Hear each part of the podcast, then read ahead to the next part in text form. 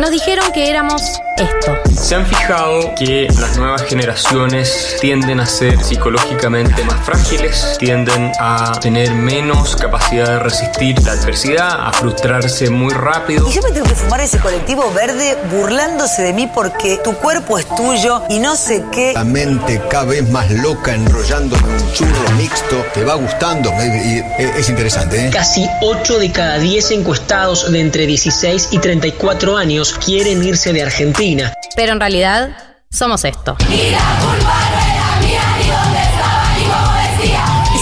Educación sentimental que hemos recibido y que es constitutiva de nuestras maneras de responder afectivamente al mundo. Porque le doy un beso, me quiere matar a mí, la homofobia no se acepta en mi país. Miren, esto no es Twitter. Hay reglas, hay sanciones. Yo no pienso ser su víctima. No tengo problema en ser su enemiga y en demostrar insistentemente que para mí lo que le vienen a proponer a la sociedad está mal. Galia Moldavsky, Martín Slipsuk y María del Mar Ramón escriben la agenda de la generación que vino a seguir conquistando derechos. Esto es 1990.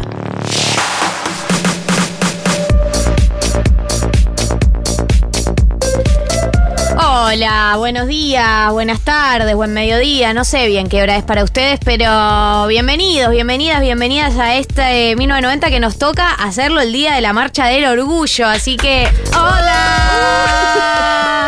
¡Oh my God! ¡Marcha del orgullo! Eh, por segundo año consecutivo nos toca el Día de la Marcha del ¿Ah, sí? Orgullo. El ¿Eh? año pasado también nos tocó, Es verdad ¿no? que hablamos con Fauno, cosa Sí. que vamos a hacer este año también. Hermoso. Ya es una tradición. Cábalas.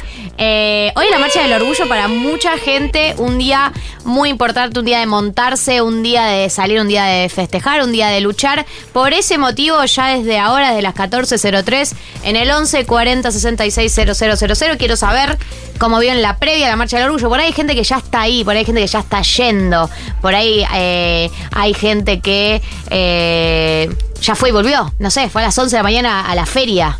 Compró un par de cosas y se volvió. Compró el, el merchandising de las marchas. Es algo de de lo que se habla poco. Y la verdad que el merchandising y la gastronomía de las marchas en Argentina es algo muy especial. Y el merchandising de la del orgullo. Pero de bien o de mal. de muy bien. Ah, sí, hay muy buen merchandising. Yo siento Muy que el merchandising merch. como rubro en general ha mejorado mucho y más en todo lo que es marchas eh, a las que vamos nosotros, eh, ha mejorado mucho también. Ha mejorado mucho. Y nadie te lo dice, ¿eh? Como que Y ya no se vuelve- No se habla, no se habla de este asunto. Como Eh, que por ahí una nueva con la mentalidad de comprarse algo, pero te, Pero si te ves sorprendida por Pero llega, llega esa remerita. Un, lindo cuadernito. eh, esas, exactamente. No, y ese paseo lindo también. Es hermoso mirar las cositas, Claro, es divino. no vayas a comprar. Si van a ir ahora, eh, después de 1990, por supuesto, Sí. almuercen en la marcha. Para mí eso es un planazo Que siempre. hay re buena comida en general. Es espectacular. Se ha mejorado mucho. Yo creo que eso, que sí es muy reciente la mejoría en todo lo que es servicios y oferta de compras. Realmente, eh, en cuanto a lo gastronómico también, como que venimos de una época de solamente pan relleno, o sea, al, al comienzo, los early 2010, y mejoró mucho. Hoy en día hay una oferta recontra diversa. ¿A ¿Qué se refieren con oferta recontra diversa? No sé, empanadas de gustos Hay mucha muy cosa, nuevos hay mucha más y- distintos. Hay mucha más cosa para satisfacer eh, distintas necesidades gastronómicas. Eso es cierto igual. Y por supuesto está, como siempre, la histórica, las históricas parrillas de marcha. eh, Claro, las estaban parrillas de nombrando marcha. pan relleno y no los chori, boludo. Bueno, está bien. Eh, Es que discúlpame. siento que el chori sí es histórico. Ok, Estoy hablando de la propuesta nueva. Pero eh, la democracia en Argentina huele a eso. A mí la democracia en Argentina huele a humo de parrilla. Eh, la praxis que tienen ustedes en una marcha como es la Marcha del Orgullo, que es tan multitudinaria y en la que se baila tanto para que nadie se queme con esas parrillas. Qué peligro, Es eh. increíble, pero no, nunca hay una clase, un accidente de esa índole. Como les argentines y les asistentes a las marchas saben perfectamente moverse en modo. Chicas, estamos hablando el de cordón, que- el cordón de seguridad. hay que el cordón de seguridad, oh, oh, cu- ojo, ojo, guarda la parrilla. Y la gente, no importa qué esté pasando, nadie se quema. Es A mí lo que me fascina es cómo la ponen. La parrilla, no sé si vieron alguna vez, a la salida de las canchas pasa mucho, que es claro, no pueden estar antes en ese sector, pero apenas sale la gente, vienen corriendo con unas parrillas móviles Sí, sí, y las sí. instalan en un segundo. Es increíble, es y ya está el fuego prendido. Es una tecnología maravillosa. muy hábil en lo que hace. Milenaria. Eh, Y, y bueno, bueno, hacen esto muchas veces al año, porque la verdad que hay que decir a favor de eh, los y las trabajadores eh, del orden de los puestos de choripanes, que es Sí. que no, no, no es una agenda que esté marcada por una ideología en particular. Realmente se adaptan a la movilización No, que haya. Capitalismo, básicamente. Sí, bueno, el mercado. Eh, es el mercado. Pero no se los puede acusar de pinkwashing, ¿entendés? No. Porque realmente están. No, no ¿Cómo van a tienen ese. No, pero No. no es que dicen, ah, ahora nos sumamos porque es lo que está. A todas las movilizaciones no tienen problema con casi ninguna causa. Igual sería interesante sacar al aire a algún choripanere porque tal vez tienen preferencias. Sí. Bueno, eh, en la marcha, en su momento cuando hacíamos las marchas previas a la sanción de la ley del aborto, Sí. estaban los que vendían pañuelos de los dos colores, tipo, el del capitalismo, amor. Mira, No. si me voy a guiar, vender solo el verde y me voy a perder el mercado del pañuelo celeste. Pero yo no sé si ustedes se acuerdan de que el año pasado circuló un video de uno de, de los trabajadores de las Parris en modo como que se chapó a otro, como más integrado en esa marcha. Ah. Porque es verdad que asisten como trabajadores a todas las manifestaciones, pero para mí también tiene una tiene afinidades, eh, deben tener y tienen por supuesto afinidades Igual ideológicas. La, la fantasía progre del señor del puesto de choripanes No. Chapándose al No, otro pero señor del hay puesto de marchas más divertidas choripanes. que otras. Eso seguro. Eso es obvio que eso le seguro. divertir, copar más cierto estilo de música, cierto gente, Eso- cierto. ¿qué, qué es la marcha, qué es la marcha más eh, divertida de todas? Eso Me es, parece es- que eso está- es, un hecho. Es un hecho, es, es chequeable eso. Como son hechos comprobables, es cuantificable. Ok. Eh, Sí, no, Juli, vamos. La producción dice que sí. La producción dice que sí. Sí. Bueno, ok, entonces Ok, sí. entonces sí. Entonces sí. Eh, no, lo que decía es, eh, me gustaría que se comuniquen. Hay dos puertas abiertas. Uno, eh, si se están preparando para ir a la marcha, la previa, se están yendo, cuéntenos. Por ahí están en alguna Sí. localidad o en alguna parte del mundo, alguna localidad del país o parte del mundo que no es la marcha el día de hoy y dicen, no, mira, yo no estoy en esa. En ese caso, en ese caso, hay otra puerta abierta también en el 1140 66 000 que es tu primer amor gay. Primer amor gay. Punto. Tan simple como eso. ¿Cómo conociste el amor? Una historia que te guste contar. ¿Cómo fue con lo lindo, con lo feo también pudo haber sido, con lo bueno, con lo malo, con lo acomplejado? Bueno, queremos escuchar historias, queremos escuchar historias de amor. En el día de hoy, historias de amor gay. Voy a leer un mensaje que siento que es muy importante leerlo al aire. A ver. Chiquis, la marcha siempre cae sábado, así que le va a tocar siempre. Ja, ja, ja, ja. Bueno, gracias. es verdad. Tiene Gracias, razón, Mau. tiene un punto. Es tiene un punto, es un Tenemos que reconocer nuestro Está bien, es simplemente Tiene cierto. sentido. Es Un verdad. baño humildad hay que darse. Ah, hay que dárselo, hay que dárselo. No sé si recuerdan que la primera vez que fuimos a Junta había una pareja de chicas Ay, que sí. se habían conocido en eh, los comentarios de un posteo de 1990. 1990. Y fue hermoso. eh, comentando el Nosotros, amor. Bueno, básicamente- eh, madrines de esa pareja. O Madrines. sea, ¿cómo se le dice a esta gente que arma parejas?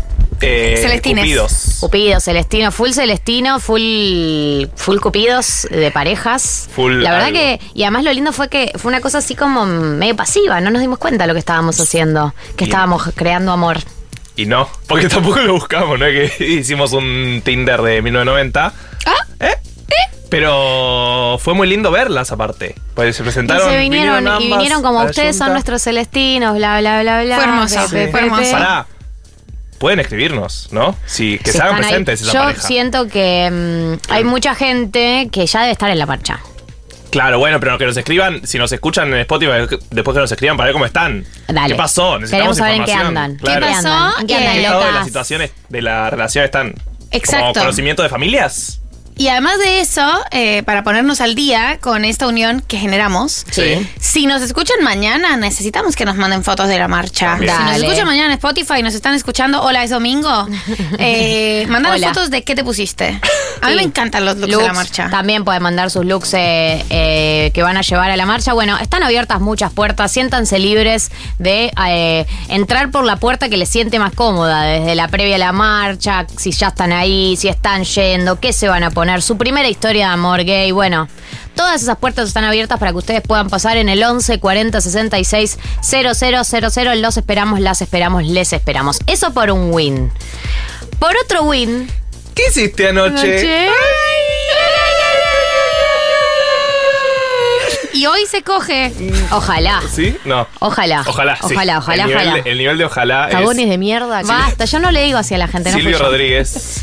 Eh, ayer fue uno de los eventos más importantes del año en la Cargadito, Argentina y en el mundo. En el mundo, definitivamente en el En la mundo. Argentina y En en el mundo. Eh, una de las personas más increíbles vivas una de las personas más bendecidas, eh, una de las personas que yo más amo con el alma y el corazón. Ay, Ayer dio su primer Ah, recital no. del año en Argentina. Va a dar dos igual, el, el uno de dos. El mismísimo Benito, el mismísimo Bad Bunny. Ayer se presentó en Vélez Arfiel, en el José Amalfitani, típico mío. Típico tuya, Fortinera. Fortinera Vieja por un recital que estamos esperando hace mucho tiempo porque las entradas las sacamos en enero. Otro país. O sea, el nivel de. El otro día me O acordaba. sea, ¿cuán- ¿a cuánto salieron esas salieron entradas? 4.500 pesos las entradas. Y ahora se estaban vendiendo. Ayer Mato Rosso me dijo 50. que le estaban vendiendo que estaba dispuesto a comprar una entrada por 25 lucas. Yo, Claro, ¿qué? porque hubo una segunda tirada de entradas hace dos semanas, que fue oficial, no reventa, que pusieron las mismas entradas que en enero estaban a 4.500 pesos a eh, de 24 lucas en adelante. Dios. La- el campo VIP estaba Sí, la- 48. el campo VIP estaba Campo VIP 50 estaba lucas. 48. Y, y- Le- ¿Podemos hablar? ¿Eh? ¿Podemos hablar de las Más empresas? el, el- el cargo por de servicio. las empresas que yo. están haciendo eso? No. Como que dicen que se agotó, pero no la agotan y después venden una semana antes del show. Y, y te rompen. Y te rompen. Pero Coldplay hizo lo contrario. No es que quiero reivindicar a Coldplay, pero salió un remanente de entradas en A la 2.000 semana pesos. anterior a un cuarto de lo que habían salido las otras entradas. Sí, pero era de visión reducida, no sé cómo se llaman. Tipo, tenías Ah, una sí. columna enfrente, creo. Una Sí. bueno, igual a Igual estoy. O sea, por no, hay dos zonas del campo que tenés puesto el. El- la, ¿Cómo la te llama, torre de Diego? sonido. Sí, la torre de sonido tiene un nombre. ¿Tiene un nombre? Dale, El Diego. mangrullo. El mangrullo, gracias. Ahí. Están los dos. Ella, recitales. Recitales Productora de por- Recital Sport. Eh, de tu perfume. Bueno, ¿cómo estuvo? De yo soy una gata, yo soy- No, no, no. Lo que canté, hay algunas partes de algunas canciones que estaba esperando para. cantar, Eh, boludo. Vamos a necesitar una narración No real de puedo, esto, estoy porque desquiciada. Pasaron distintas cosas. Primero, el nivel de Toris estuvo bajo. Porque no teníamos señal. Lo rica que tú estás, que No tú puede- estás. puede con Bueno, cargadito. no había señal como en los viejos tiempos, Como en los María. viejos, hermoso. Cuando íbamos a ver a Pedro Aznar, a Charlie García, no teníamos señal en esas O épocas. sea, ¿sabes qué? En el Quilmes Rock del 2004, cuando él cantó Seminare con la lluvia, nadie lo Exacto, estaba grabando. Exacto. De hecho, anoche viví una escena que no pensé que iba a vivir, que es que cuando Bad Bunny, spoiler alert, te vuela por arriba de la cabeza, eh, una chica le dice, le dice a la amiga, filmalo, filmalo, filmalo, filmalo, y la otra le dice, no, quiero vivirlo. Hermoso, hermoso. Esta generación- Sentila, amiga, sentila. Esta Estás generación aquí y no ahora. está perdida. No está perdida. Hay gente que vive las cosas. Yo, por supuesto, lo filmé. No lo viví. O sea, era una Y story después que se lo mandaste a garpaba la chica. muchísimo tener. Tenía Bad Bunny en mi cabeza. Igual para, ¿podemos hablar de que tus stories son horizontales? Porque abarca más espacio la Es historia. medio raro el concepto ese, boludo. Todo lo que pasó con tus verticales. entonces. Preguntó si Tenía mucha novia. Yo mandé un mensaje Muchas a novias. la una de la mañana diciendo, me gustaría un reporte. Y Galia respondió, fue muy intenso, punto. ¿Qué? No. Bueno, dijo la verdad. Fue intenso. ¿Nos intenso? contar más de esta experiencia? eh, que se gritan a los gritos. Arre. Un VIP, un VIP. Saludina. Estaban selfie. Selfies. Eh, momento que se canta como desquiciada, tantos, tantos, tantos. Hay algunos que los canto del 2020 encerrada en mi casa. ¿entendés? El nivel de pandemia. Porque estuvo ese- nos- yo hago lo que se me da la gana, fue un disco que nos salvó el 2020. Y no tocó, no tocó, ¿sabes cuál no tocó? A tu merced. Bueno, cancelado. Dolor País. Ya Mi canción preferida personal de Bad Bunny no estuvo. Amorfoda tampoco la tocó. Es verdad, Juli. Eh, sí, sí, te boté la, la tocó. ¿Te boté la tocó? Yo soy muy malo para darme cuenta que temas tocan los artistas.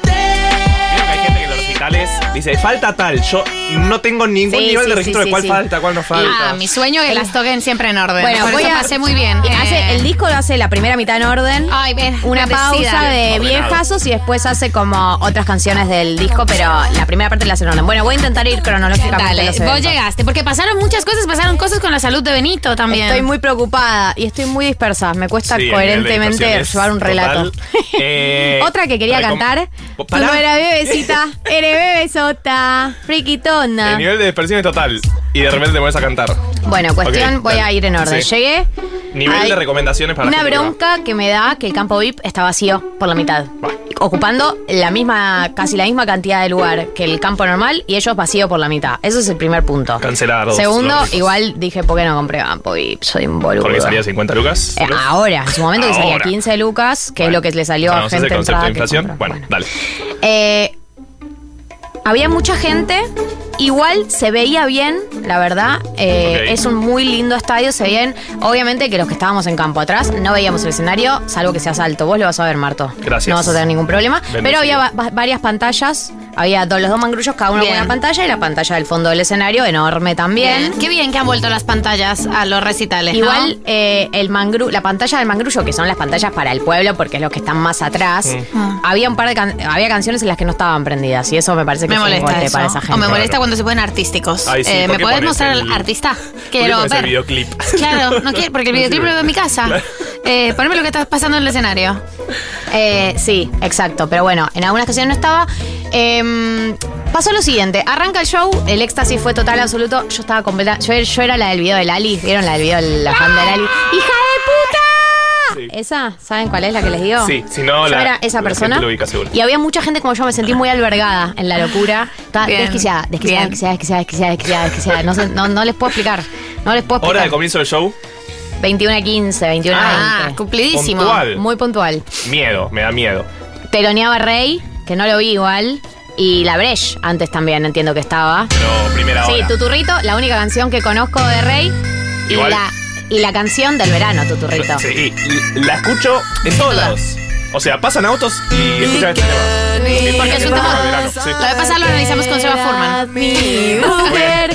Ya está comprobado científicamente. Como está chequeado que es un tema. Es porque cae un acorde roto. la gente no la se conociste espera. hace poco esa canción. Yo la Te conocí hace poco. con Juli hace dos una meses. reunión de producción. Y estuve totalmente obsesionada porque dije, esto es perfecto. Y me acuerdo tu grito diciendo que yo era tu turrito. Y esta canción tiene el mejor momento que es, que te lo conté también ese día. Te amo desde que empezamos, o sea, el comienzo. Igual, ojo. Es Eh, lo hemos analizado. Esto sí, que hicimos Callejero Fino, que al que Matías Castañeda y yo le decíamos Chico Fino, hace su peor rap acá. Como no está bueno el rap de Callejero, Callejero Fino. Fino, recordemos la persona que fue al programa de Andy Kuznetsov y le preguntaron qué opinas del atentado a Cristina y dijo, ah, no sabía que eso había pasado. No, lo vi Una eso. no eso. estaba al tanto, había pasado ya una semana desde que la habían ¿En qué mundo vivirán? O sea, ¿qué, qué era? Sí, sí, sí, en un cumple total, O sea, no abrís el celular ni siquiera, no sé. Bueno, ¿podemos hablar de Bad Bunny? O sea, el nivel de dispersión es total, ya les avisamos. Pero ¿Podemos rico, me parece que está bien porque Dale. es el día de la marcha. Está bueno, bien, es lúdico. cuestión, es lúdico. entonces, arranca el show, hace la primera mitad del disco, del último disco. Sí, Un verano sin ti. no lo tanto hace spoiler, ahí va. Bien. Canciones. Canciones. Lindas. Cantamos, gritamos. Descontacto, no guarda mi contacto. Pero se la. Digo, no se la ponen más en, en alto porque no vamos a terminar nunca la historia. Dos horas seguidas de No, desquiciada y intentando contar historias en medio que no termina En ninguna. medio, dale de tu rito. WhatsApp sin el contacto no guarda tu retrato. Eso al revés, guarda WhatsApp sin el retrato no guarda mi contacto. Baby, vamos para el cuarto Hay un Uru comiendo 38% de la letra de Bad Bunny que no entiendo nada de lo que dice, pero la grito.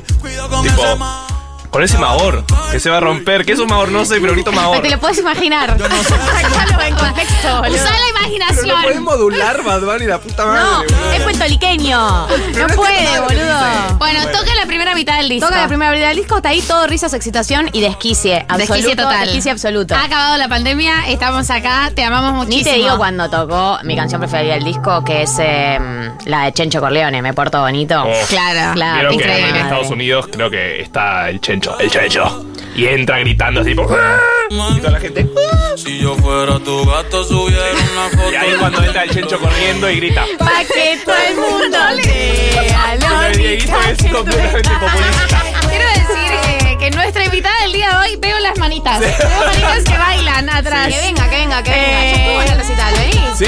¿Estuvo? Sí. ¿Estuvo? No, no vamos a poder terminar ningún relato el No, día de hoy, Dios. pero qué temor. ¿Y media no podemos? Estamos hablando al aire. Estoy Producción al hablando- aire. Uy, eh, porque ella me habla a mí, yo no le puedo hablar a ella. Ay, bueno, disculpame, reina. Mami, sube algo, dame contenido. Síntesis de esta generación. Ah, cuánta Síntesis. verdad. ¿Quién canta la parte de Checho Corleone? No, está el, el audio de Checho Ah, ok, Corleone. bien. Bueno, Todo hasta audio, ahí ¿no? todo No hay risas. banda. Sí, no hay banda. No hay banda. Hasta ahí todo risas. Hace la, la primera mitad del disco, el desquici es total. Todo risas. Empieza a suceder una situación alrededor del final de la primera hora, empezando la, se- empezando la segunda hora, que es la siguiente. Uno empieza a ver a Bad Bunny cada vez más abrigado. ¿No? Eh, viene, vuelve en un momento, se va, vuelve con una bufanda. ¡Oli! ¡Oli! Ya está. No, hay coherencia en este programa. Saludamos a una persona. Y no decimos quién es. Pero ya se van a dar cuenta, ya se van a dar cuenta. Eh, la invitada de hoy es eh, Leila Becha. ¡Bravo! Bravo. Por una muy linda campera, digamos todo. De River. Estoy esperando Sí. que cuente, que termine de contar, porque yo también fui ayer. Claro, bueno, a- ayúdame a contar porque ¿está al aire Leila o está muteada como las Yo no me panelistas escucho, de Ángel de Brito? está ahí. Eh, ayúdame a completar el relato que me está costando claramente. Empieza Pero ¿qué querés marcar? Porque siento que hay Bueno, un punto de ahora inflexión. vamos. claro. Este es el punto de inflexión, que Claro. es a- alrededor del comienzo de la segunda hora empezamos a ver una situación muy out of context, que es que Bad Bunny empieza a salir con bufandas y cada vez más abrigo, tipo una bufanda y arriba de eso una toalla, tenía una como una toalla. toalla Tenía alrededor. muchas toallas. Muchas toallas alrededor suyo, rarísimo, y empieza a... eh, en ese momento ya había, ya había participado el Duki, el Duki fue como en la primera hora, estuvo muy bien. El Duki, Charlie García, más o menos, lo que la gente lo ama al Duki es una cosa que no tiene sentido, o sea, sí tiene sentido porque se lo merece, Sí. pero eh, la- realmente me llamó la atención. En la segunda colaboración, que es de este Mora, ¿Quién chota sos? Es la pregunta que se hace la gente. Eh, porque además tocó tres canciones, ya el tercero estamos todos mirando, ¿no? Como, bueno.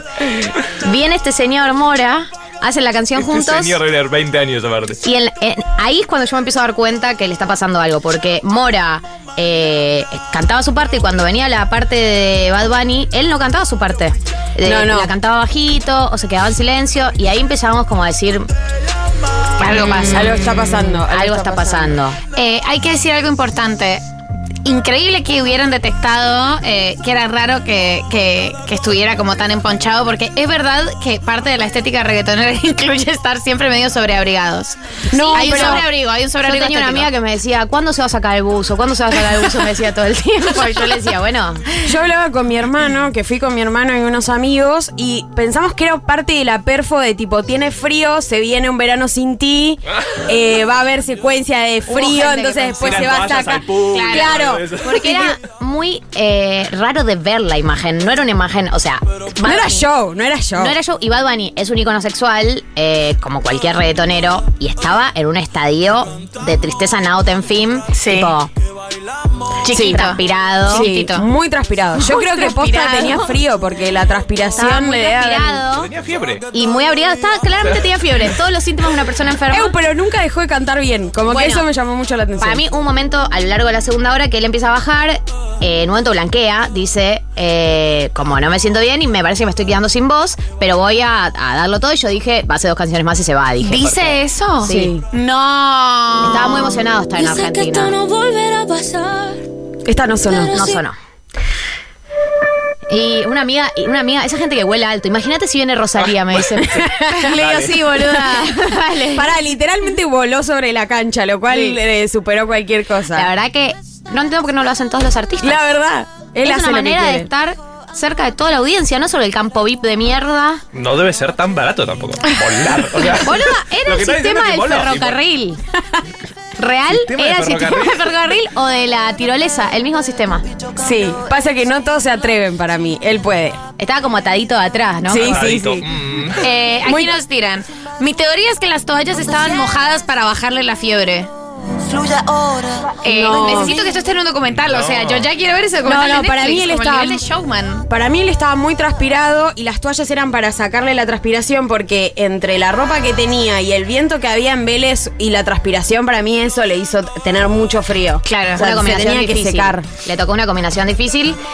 Eh, eh, cuando aparece este Mora, toca un el tema con Bad Bunny y después toca dos temas más, lo cual fue raro. Es solo Mora, canciones de Sí. él, que alguna gente conocía, pero después otros no.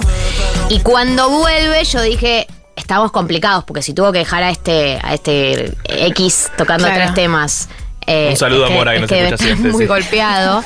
Y volvió, y la verdad es que lo dejó todo, porque ahí ya estaba hecho pija, pero lo dejó todo hasta el final. No, la cantidad de droga que le deben haber dado en los camerinos, sí, ¿no? no Le sé. inyectaron, le inyectaron para mí. Yo creo que sí.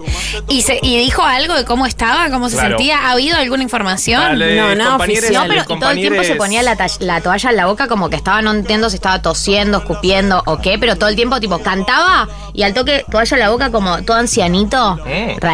La Sí, secuencia. fue raro, Yo fue tenía raro. sensaciones encontradas, boludo, porque estaba re de fiesta y cantando, pero a la vez decía, este hombre le está pasando muy mal.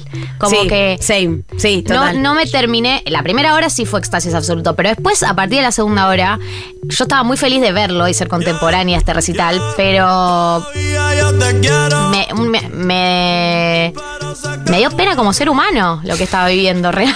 Claro, el capitalismo, ¿viste? La cara del capitalismo, básicamente. Esta, esta historia me parece laboral. tremenda. Yo ayer estaba en Vélez, me comí un alfajor loco y cuando él dijo que se sentía mal me desmayé. Escuché tres temas adentro de la carpa de sanidad. Fue tremendo show, mi cuerpo no aguantó.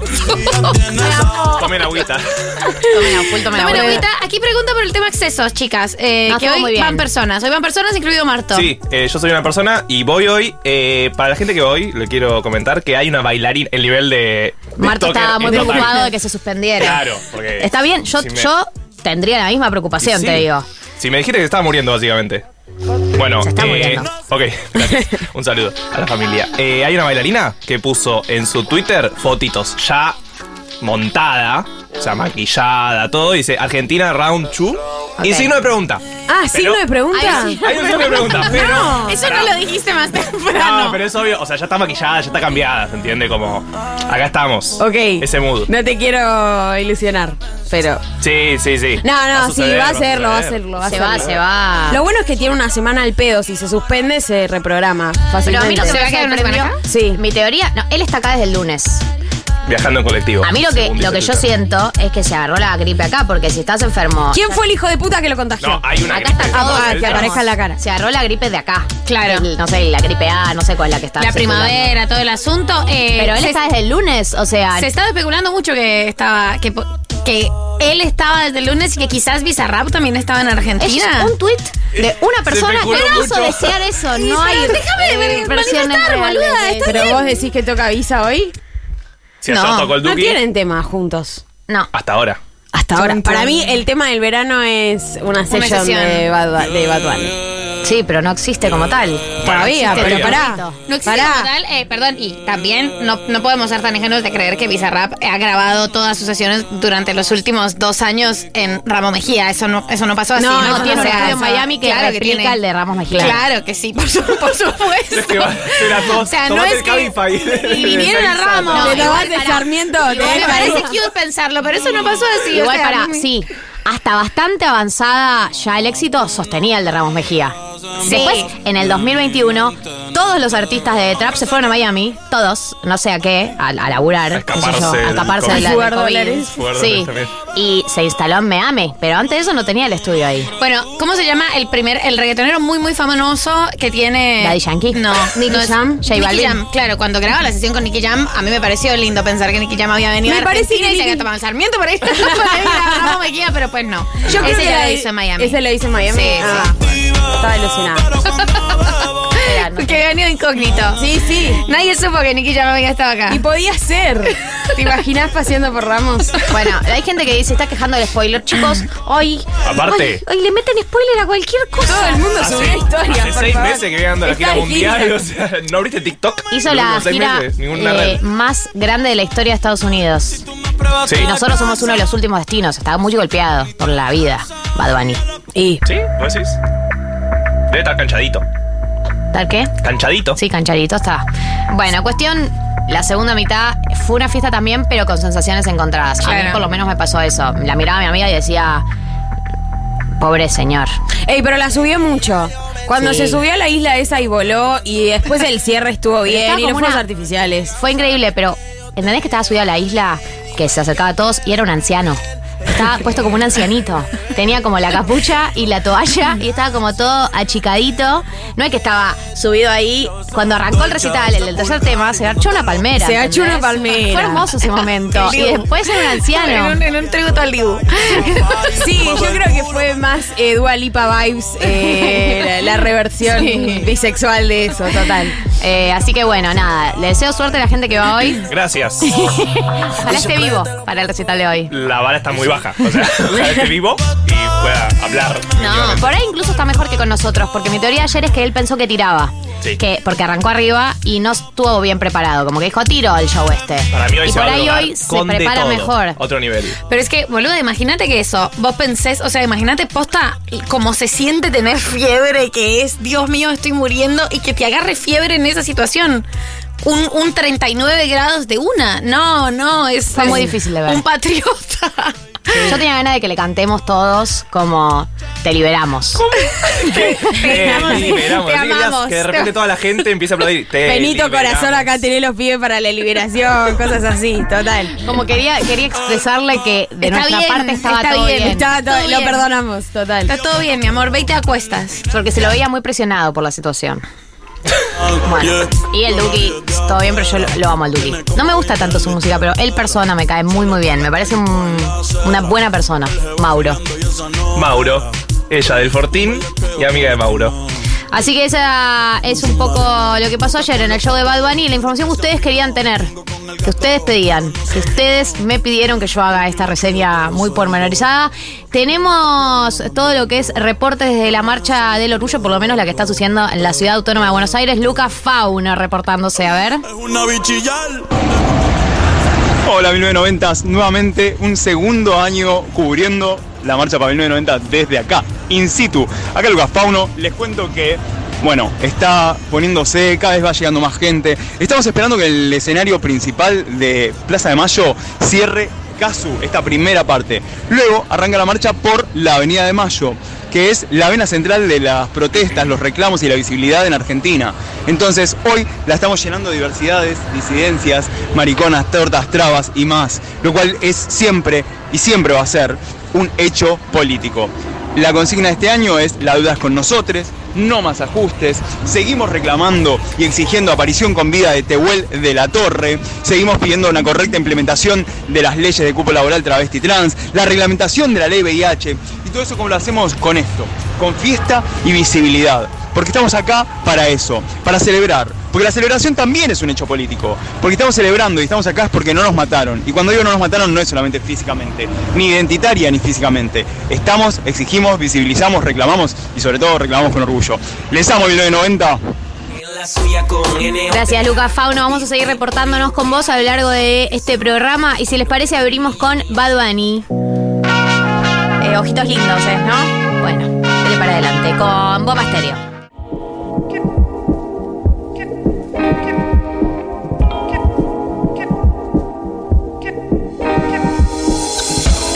...14.40 en la República Argentina estamos más tranquilos. ¿Estamos? Ya estamos más tranquilos. Eh, no hagas eso, Diego. ¿Sabes que me pongo loco? Me pongo como un loco loco. Loco sacado. Eh, está con nosotros Leila Becha, la presentamos hace un rato, la vamos a volver a presentar. Eh, ¿Cómo estás, Leila? Bien, muy bien. Con un poco de resaca ayer. Claro. Eh, fui a ver a Bad Bunny, No. no, morir. Intentar no morir. Sobrevivir a, a la fiesta argentina. Eh, sí, después salí y ahora marcha del orgullo. o Ah, sea, saliste después que- de Bad Bunny. Sí, también. Y no estaba Bad Bunny. No en la estaba. Bad Bunny. Casi compro la entrada a ese after party, eh, porque vieron que había un after party. Sí, de- del DJ como Del de DJ Bunny. de Bad Bunny. ¿Saben cuánto salía la entrada? ¿Cuánto? No. 6.500 pesos. Y te voy a decir algo. Eh, yo cuando lo vi enfermo, casi muerto, una parte mía se alegró de que no era ninguna fiesta, por lo menos. las que no estoy yo. Claro, totalmente. El, el FOMO total. Sí, son las que no estoy yo. Va a estar en su hotel tranquilo. Sí. Así que estoy tranquila. Cero acompañado, Me aparte. puedo ir en calma, me No puedo ir a dormir en paz. No hay ningún lugar que me esté esperando. O sea, tampoco me estaría esperando, digamos. ¿Por qué estamos hablando de Bad Bunny? No, no, Podemos centrarnos. Bueno, fuiste, saliste y ahora estás acá y te vas a la marcha Me voy después. a la marcha después, sí. ¿Así Gira. vestida de River? No, no, no, me voy a, me voy a performar. Ah, sí, bueno. me voy a preparar. Es una marcha que estoy esperando. Sí. Sí. ¿Ustedes van? No. Sí. ¿Sí? Espero. Qué pocas ganas de. No, Yo tengo sí. recital. Yo sí. Claro. Pero Crimen de odio, quién. decían, hacer coincidir la marcha del orgullo con el recital. No, Es que mucha gente que- con mi hermana que está ahí, tipo, ¿cuándo ir? ¿Entendés? Claro. O sea, literal es homofóbico ir temprano. Exactamente. ¿Estás boicoteando la marcha, puede ser? Pero además, Casu toca, tocó, va a tocar muy temprano en la 15 marcha. tenía Sí. el horario. Eso, me pa- eso es rarísimo. Y porque es el show es como en la Plaza de Mayo, previo a la marcha. Claro. Y a partir de las 5 se empieza a marchar. Claro. Es una jornada larga para los trolos hoy. Claro. Sí. Hay gente que está desde muy temprano, Sí. de las 11 de la mañana, 12. Sí, sí, sí. Esa gente real no entiendo cómo Y después sobrevive. está todas las fiestas del after de la, de la marcha, que también. Hay un montón. Esa gira sí se puede ver. Sí. Bueno, hablando de gira, tenés una gorra que dice Lula presidente porque venís de nada más y nada menos que Brasil. Brasil. nexo. Na, na, na, na, na, na, na. ¿Estuviste ahí Lu- Luis Ignacio te miró? Eh, me vio. Luis Ignacio te miró a él, los me vio ojos. a mí. Claro. eh, nos miramos a Fuiste, los ojos. fuiste a cubrir las elecciones. Fui a cubrir las elecciones. eh, ¿Cómo fue? ¿Cómo fue la, la idea de ir? ¿Cómo surgió? La verdad que teníamos ganas de. O sea, primero teníamos ganas de ver a Lula presidente. Bueno, un tiro estaba bueno. Sí, por supuesto. Eh, estábamos en duda seguir a la segunda vuelta, porque a la primera medio que no llegábamos por las fechas, o a la Asunción. Como, bueno, ¿a Ah, dónde nos jugamos? Seguros de que ganaba. Claro, estaban. un poco era como esa incógnita de decir. eh, ¿A qué apostás? Y fue, bueno, vamos a la segunda, le metemos mucha garra a juntar la plata y así fue. Eh, logramos que nuestra comunidad y, y los seguidores que tenemos pongan plata para bancarnos el viaje y fue completamente autogestivo. Increíble. Eh, y decidimos ir a ir siete días a hacer una cobertura que nos interesara a nosotros. Como eh, no somos periodistas, yo fui con Emilio Laszlo, que es también un colega que realizador audiovisual. Nosotros no somos periodistas y nos dedicamos a las redes y era como, bueno, a ver qué grabaría de todo lo que pasa en una semana de elecciones tan importante para un país y qué le puedo contar a la gente que no le esté contando ya a los periodistas que saben de internacionales, que cubren esto, que tienen un análisis político más profundo. Nosotros queríamos ir a la boludecita, a ver cuánto sale la comida el día de la elección, Mm, qué de una. cosa comen o digo, a qué fiestas van. Y un poco fue esa la movida y la verdad que yo me sorprendí mucho, fue un viaje muy lindo eh, y además muy chocante, ¿no? Como que la cultura política que tienen es muy distinta a la nuestra y algo de eso también te pone un poco en, en eje sobre, no sé, la actualidad, o sea, lo que ¿A qué estamos te viviendo. Eh, Con la cultura política Hablar mucho con militantes, por ejemplo, que no son eh, partidarios, por ejemplo. Y que no te van a decir que son eh, del PT o que tienen adhesión al PT, sino como eh, entendían que se estaban jugando un montón de cosas y, y sabían mucho de política, como que estaban muy interiorizados en las discusiones de la interna en la coalición que había armado Lula y en todo lo que había hecho Bolsonaro. Y esas conversaciones a mí me parecía que eran muy nuestro 2019. Bien. Había algo ahí de... eh, 2019 vibes. Sí. Y la diferencia con la que me encontré, que a mí me hizo muy bien, me hizo sentir como, bueno, hay algo de esperanza, es que ellos tenían muy claro que lo que venía después de este triunfo no iba a ser fácil. No. Nosotros estamos en 2019 un poco en un cumple, hay que decir la verdad, ese 27 de octubre en Chacarita, disfrutando, festejando. Eh, el mismo 10 de diciembre también fue una fiesta, pero creo que ellos están...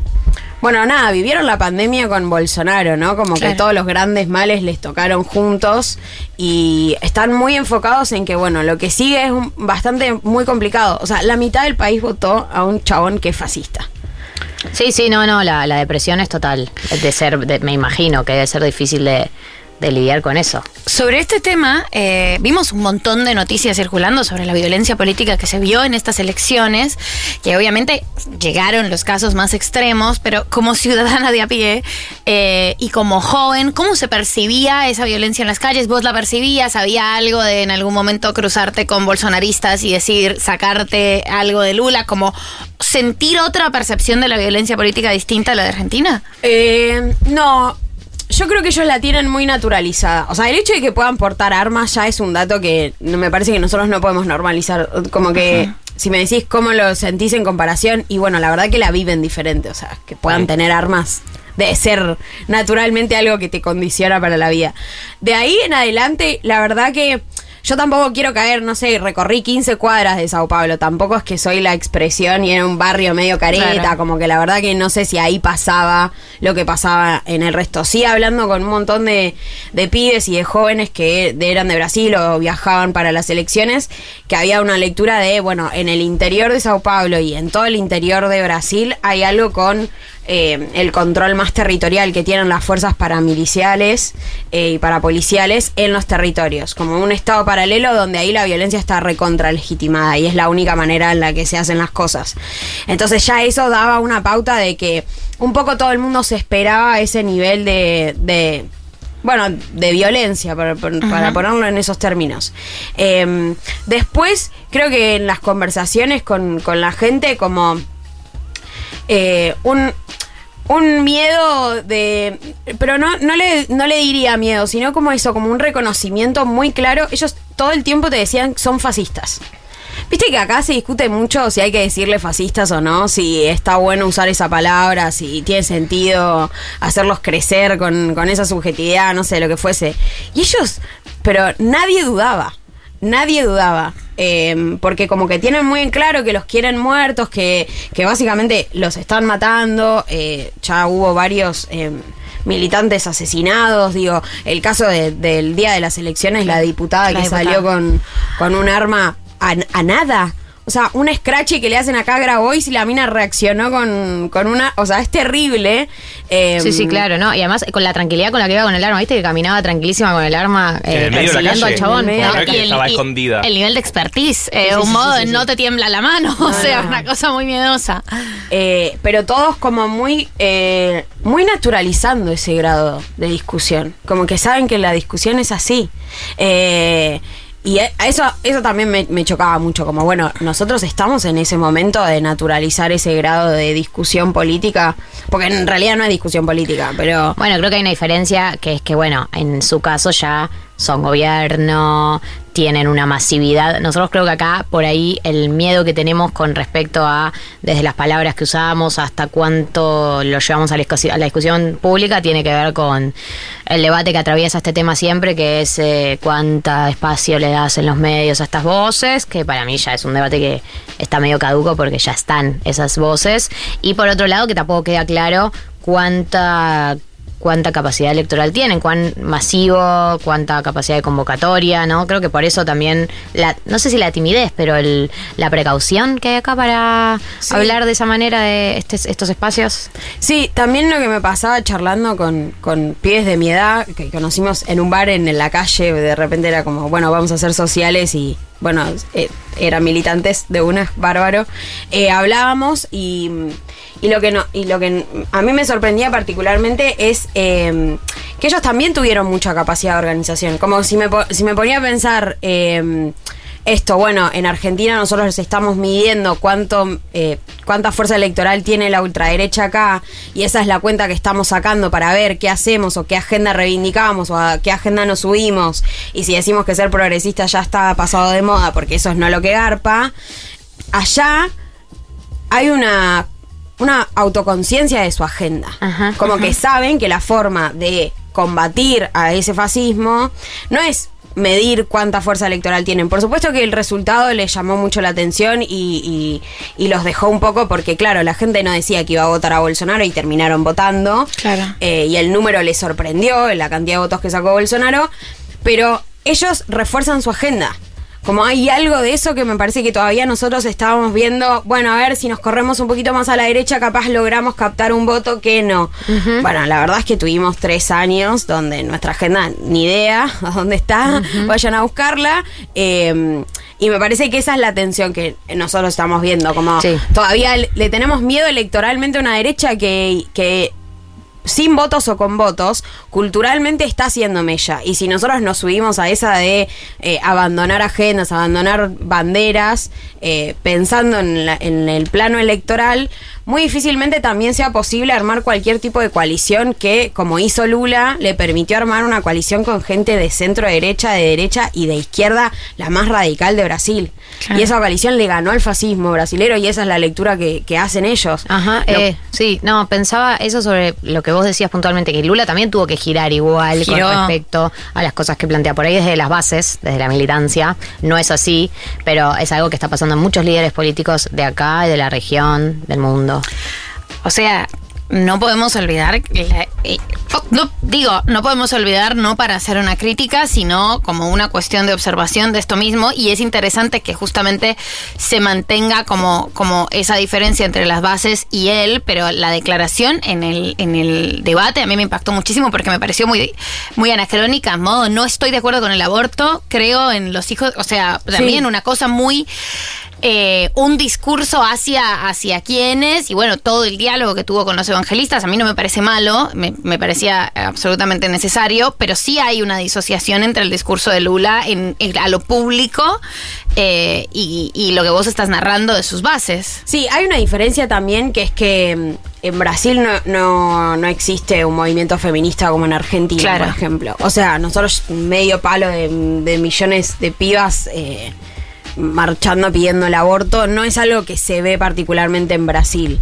Eh, nosotros el día del debate fuimos a un bar eh, del MCT eh, a verlo, la gente la revivía. Y cuando fue la, la situación en contexto charla sobre el aborto, debate sobre el aborto, la, la militancia estaba como, como, como que sí, resignada. Como que Claro. sabían que esa Claro. era la- Que esa- que esa- Que eso es lo que había que hacer. Esa batalla no, Sí. no es por ahí. Sí, creo que, eh, no sé, es, es como lo siento muy complicado. Es complicado. A ver, nadie acá se va a poner eh, purista de nada. Todos sabemos que hay contextos y momentos para llevar a. Nosotros también tuvimos un contexto que, más allá de lo que fue la, la cuarta ola feminista acá, eh, aprovechamos un contexto histórico para sacar la ley. Digo, no, no hubiese sido lo mismo en cualquier momento. Ah, Hubo algo muy puntual de lo que pasó acá, que, que no necesariamente se tiene que replicar en todos lados, pero, pero bueno, yo sí, sí me parece eh, que me parece que igual lo tienen claro todos, que es que, que Lula haya ganado las elecciones es un alivio muy grande, muy, muy Claro. grande, que hay que poder disfrutarlo unos días por lo menos, unas semanas por lo menos, y después viene el infierno que es gobernar en este momento del mundo, ¿no? Sí. Y en este momento de América Latina, eh, a nadie le puede ser fácil gobernar y, y- y mantener sus ideas. Cual, digo, yo creo que hay agendas que están siendo corridas por derecha, pero en general es, es difícil mantener cualquier agenda porque te corre las circunstancias en las que gobernás. Nosotros, a nosotros nos corre el FMI y a ellos les correrán sus situaciones puntuales, digo, pero te, te- es muy difícil tener como la comodidad para llevar adelante el gobierno que planificaste. Sí, a la vez Lula tiene, tiene mucha cancha. Él cuando llegó la primera vez a la presidencia tam- eh, no tenía un programa de Claro. izquierda, así, se- o sea, llegó eh, con aliados y con ministros que llevaron adelante un plan de cierta estabilización que se puede pensar bastante paralelamente a lo que hizo Néstor acá, digamos, no, vos lo veías y no decías, tipo, este chabón es de izquierda. Creo que él tiene, él es un líder nato, pero internacionalmente, entonces hay un a- a- y, a- y que además sea el presidente, porque acá tenemos el dato de que nuestra conductora es la vicepresidenta, que además sea el presidente habla un poco de, bueno, tiene cierta capacidad de conducir el proceso, de última. Sí. Digo, si, si hay algo que tiene es que conduce la batuta y que además todo el mundo lo está mirando en esos términos.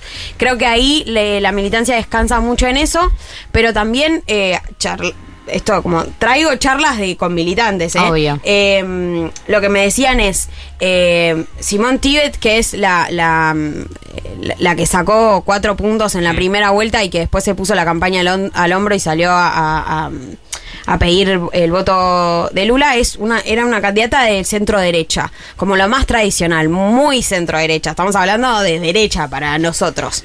Eh, y lo que nos decían es, nosotros le preguntamos como, che, ¿la ven en algún ministerio? Como que después de ponerse la campaña al hombro y aportar los votos que le faltaban a Lula, imagino que habrá alguna coalición. No, no, ella después de que gane Lula, que asuma el primero de enero, va a empezar a hacer oposición. Y había una lectura ahí de, bueno, están jugando quizás a armar un esquema más democrático del sistema, que es tratar de correr de la conducción política de esta derecha eh, a Bolsonaro, que es antidemocrático, y tratar de ponerla a ella. Y que lo que sabían es que Lula va a tener cuatro años para gestionar y que esos cuatro años van a ser muy claves, pero porque tienen que sentar las bases de vuelta de construir el sistema democrático que para ellos está roto. O sea, ellos- la lectura es, nosotros volvimos a recuperar la democracia, lo cual es bastante fuerte. Creo Claro. que nosotros no pensaríamos de esa No, forma, no, no, eh, no, incluso cuando la quisieron matar a Cristina, que era como, no. uno podría decirlo, pero la verdad es que eh, ahí está la esperanza de ellos también, ¿no? Eh, como decir, bueno, se recupera la democracia y, y van a jugar, digo, porque también son militantes y, y- y para eso están. Imagino que con un poco más de expertise. Estamos hablando con Leila Becha. ¿Cómo te Comunicadora, te puedo decir. Sí. persona de redes. Persona de redes, eh. Eh, no, porque eh, acá nos preguntaban eh, dó- dónde, cómo, cómo habías conseguido, quién, e- quién era la comunidad que te había llevado a Brasil. Por ahí, para, una persona que no te sigue, te puede seguir en arroba Leila Becha, tus redes sociales, Leila con Y, para la gente que no sabe. Muy bien. Y la comunidad es la gente que te, que te sigue, que sigue tus streams, que te sigue en tus redes. ¿Cómo, cómo definirás? ¿O la, o la enmarcás dentro de alguna institución? Nosotros le decimos Bechiliver, se pusieron ese nombre. Me da un poco de cringe, pero es divertido. Está bien. Eh, sí, sí, o sea, yo arranqué como haciendo cosas bastante sola. Ahora laburo en gelatina con Pedro Rosenblatt y, y tengo algunos proyectos, pero en general como que la gente eh, sigue, sigue lo que hago a donde esté y eso para mí tipo es alto orgullo porque la verdad que poner plata por un proyecto, yo sé que a veces es una boludez, pero hay un compromiso. no. Yo soy socia de Futurock y digo, che, porque banco, Claro. eh, porque banco y quiero Y que sigan que- haciéndolo. No, y es algo que uno piensa antes de tomar la decisión. Yo no pongo ahorita en todos los medios que consumo. Total. Incluso en, los, en varios consumos que lo piden, digamos, como que uno toma la decisión con un compromiso. Te- no sé, pienso, yo también lo pienso con los medios de los que forman parte varios que tienen suscripciones, que sí es un orgullo que una persona tome la decisión de poner plata en vos todos los meses en este país. Y es algo medio nuevo también, creo que nuestra generación vino a romper con eso. Y ahí te quería consultar cómo nació de vos, como encarar para ese lado, porque claramente es una búsqueda tuya, ¿no? Sí, sí. eh,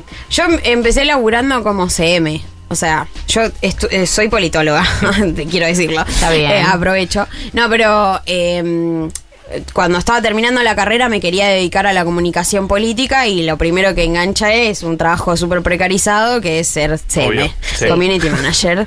Eh, y ahí en muchas discusiones de, bueno, yo quería aportar como un poquito de juventud a los contenidos y mostrar una cara de la política que no necesariamente era la foto del, del funcionario. Estuvimos una buena reunión. ¿no? Sí, con un papel al Dios. frente, firmando. Sí, sí, Artesanado, que es como, fin. Dios, por favor, qué aburrido. Y no me dejaban hacer grandes cosas, como que no tenía tanta libertad. Y empecé a hacerlo paralelamente en mi cuenta, como que dije, bueno, ya fue, voy a usarla para esto. Eh, divulgar cosas, como explicar cómo el Congreso, videitos muy cortos, muy boludos, que para mí era como fácil hacer. Y eso empezó a ir creciendo y le fue muy bien. Y a partir de eso hubo como un vínculo con la gente de, me gusta cómo comunicás, me parece que lo explicás muy bien, como que sos graciosa. eh, y a mí me cebó. Y paralelamente como fui laburando de cosas más serias, más fijas, más en blanco. Y en un momento... eh, nada, la gente banca y las plataformas pagan y la gente pone plata y, y siguen apareciendo laburos, pero desde mi propia plataforma, lo cual es como, bueno, tengo una marca armada que me permite decir las cosas que yo quiero decir y si las marcas no se eh, adecúan a eso, no me importa porque la gente va a estar eh, pidiendo algo que yo doy y que es lo que lo que hago y lo que genero. Como eh, también hay algo de, no sé, como eh, pensarlo muy en, en- en retroactivo con la comunidad, como que no es que yo me levanto y digo, tengo re esta idea y la voy a hacer, Sí. sino como también tener un termómetro de, bueno, lo que le gusta a- al espectador, lo que me gustaría a mí escuchar, si voy a aprender eh, a las 9 de la noche un jueves una piba que tiene el pelo rosa y habla de política y hace chistes y, y está enamorada de Bad Bunny, ¿entendés? Como, eh, ¿por qué la escucharía? ¿Qué tiene para, para agregar? Y ahí es como, bueno, hay un feedback, eh, me parece que muy honesto. yo no sé si eso va a durar siempre, porque a veces la gente, no sé, viste, cuando empezás a crecer mucho también se pierde algo de eso, pero es como mi objetivo, como... Sostener. Pues sí, sostener porque es, para mí es como militancia. Eh, estoy muy, muy agradecida de poder vivir de esto, Eh, pero yo lo pienso siempre como muy en términos de militancia, como donde tenga que decir las cosas que voy a decir, las voy a decir, no importa, como eh, mi compromiso es más con la patria y con Argentina y con el peronismo que, eh, que con la plata y con las marcas y con cualquier otro compromiso laboral que tenga. Hermoso. Una moraleja. Argentina. Eh, ha pasado por 1990 Leila Becha, gracias. No, gracias a Te ustedes. deseo que la pases muy lindo en la marcha. Bueno. Eh, que tengas una muy linda jornada, que siga la gira, porque ya veo Que que siga. sigue, sigue, Sigue, sigue, sigue, sigue, sigue, sigue. sigue. Arroba Leila Becha la pueden encontrar eh, en sus redes, la pueden escuchar en Gelatina los lunes, estás con primer Lunes aviso, ¿no? A las 10 de la mañana. a las sí. 10 de la mañana eh, y síganla porque bueno, si les, les copó algo de lo que vienen escuchando, la pueden escuchar más en profundidad en la semana. Si les parece, nos tomamos un respiro a nosotros mismos.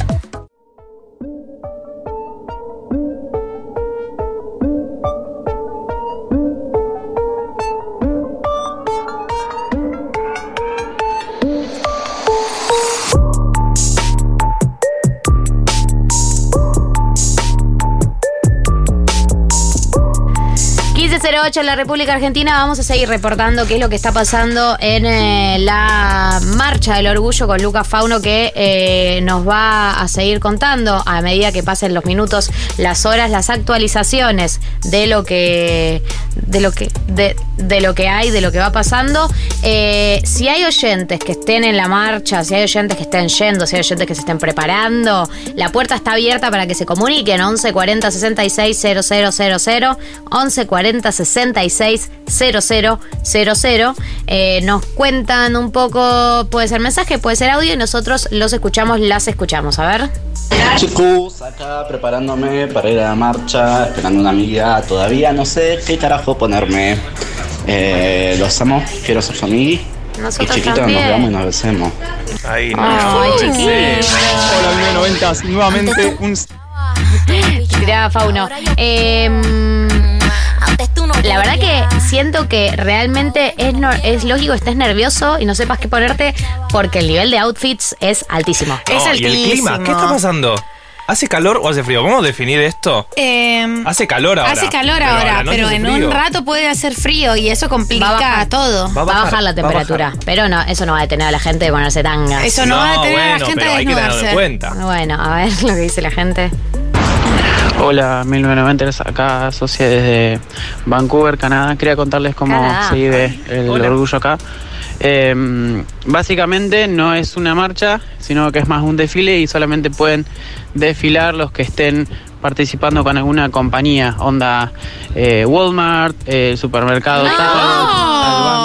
Eh, si no, uno no puede participar en el desfile y lo vive como espectador desde fuera. Obvio, después del desfile, eh, todo tipo de fiestas súper divertidas, Bueno.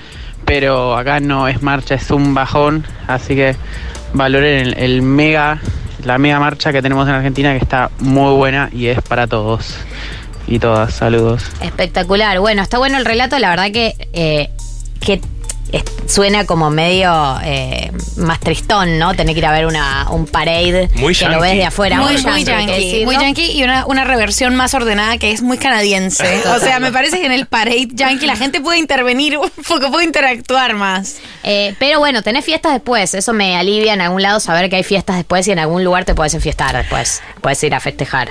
Hoy también hay mucha fiesta, mucha, Mucha fiesta fiesta, eh, mucha fiesta como nunca, mucha partusa. Si saben de fiestas, manden también, inviten gente. Send, send fie- send- send links de fiestas. Sí, Send links de fiestas. Que todavía tengan entradas al Y día que de hoy y 6 a la lucas hora de como la hoy. del DJ de Bad Bunny, ¿no? Porque tampoco es que tenemos tanta plata. Eh, acá Dayana manda una foto de su look para la marcha que tiene. A ver. un Topísimo. shorts- sí, un shortcito con un top negro, pero debajo del short. Un arnés. Hay un arnés espectacular que le atraviesa la panza y baja por abajo del short también. ¿Qué está pasando con los arneses, no? Podemos hablar, de repente la producción creció un 300% mínimo. Me O sea, encantan los si arneses tenías una igual. fábrica So- de y- arneses, y, soy la bondo- viste. so- y son bondadosos con, con- con todo tipo de personas. Como Pero que hay arneses están de para acuerdo, ¿no? Se está usando muchísimo más como Eh, crecimiento exponencial. Che, qué precioso este arnés y además vamos a, a profundizar en la descripción porque es de la cintura a los muslos. Nunca lo había visto. Mandá de dónde lo, lo sacaste, de dónde lo compraste. de recomendaciones. Hoy Mechi hoy. quiere info. Manden data. Mechi sí tagando. Decime dónde compraste ese arnés y dónde vino fiesta. Data de fiestas, data de arneses y data de lo que, lo que consideren que es importante tener data.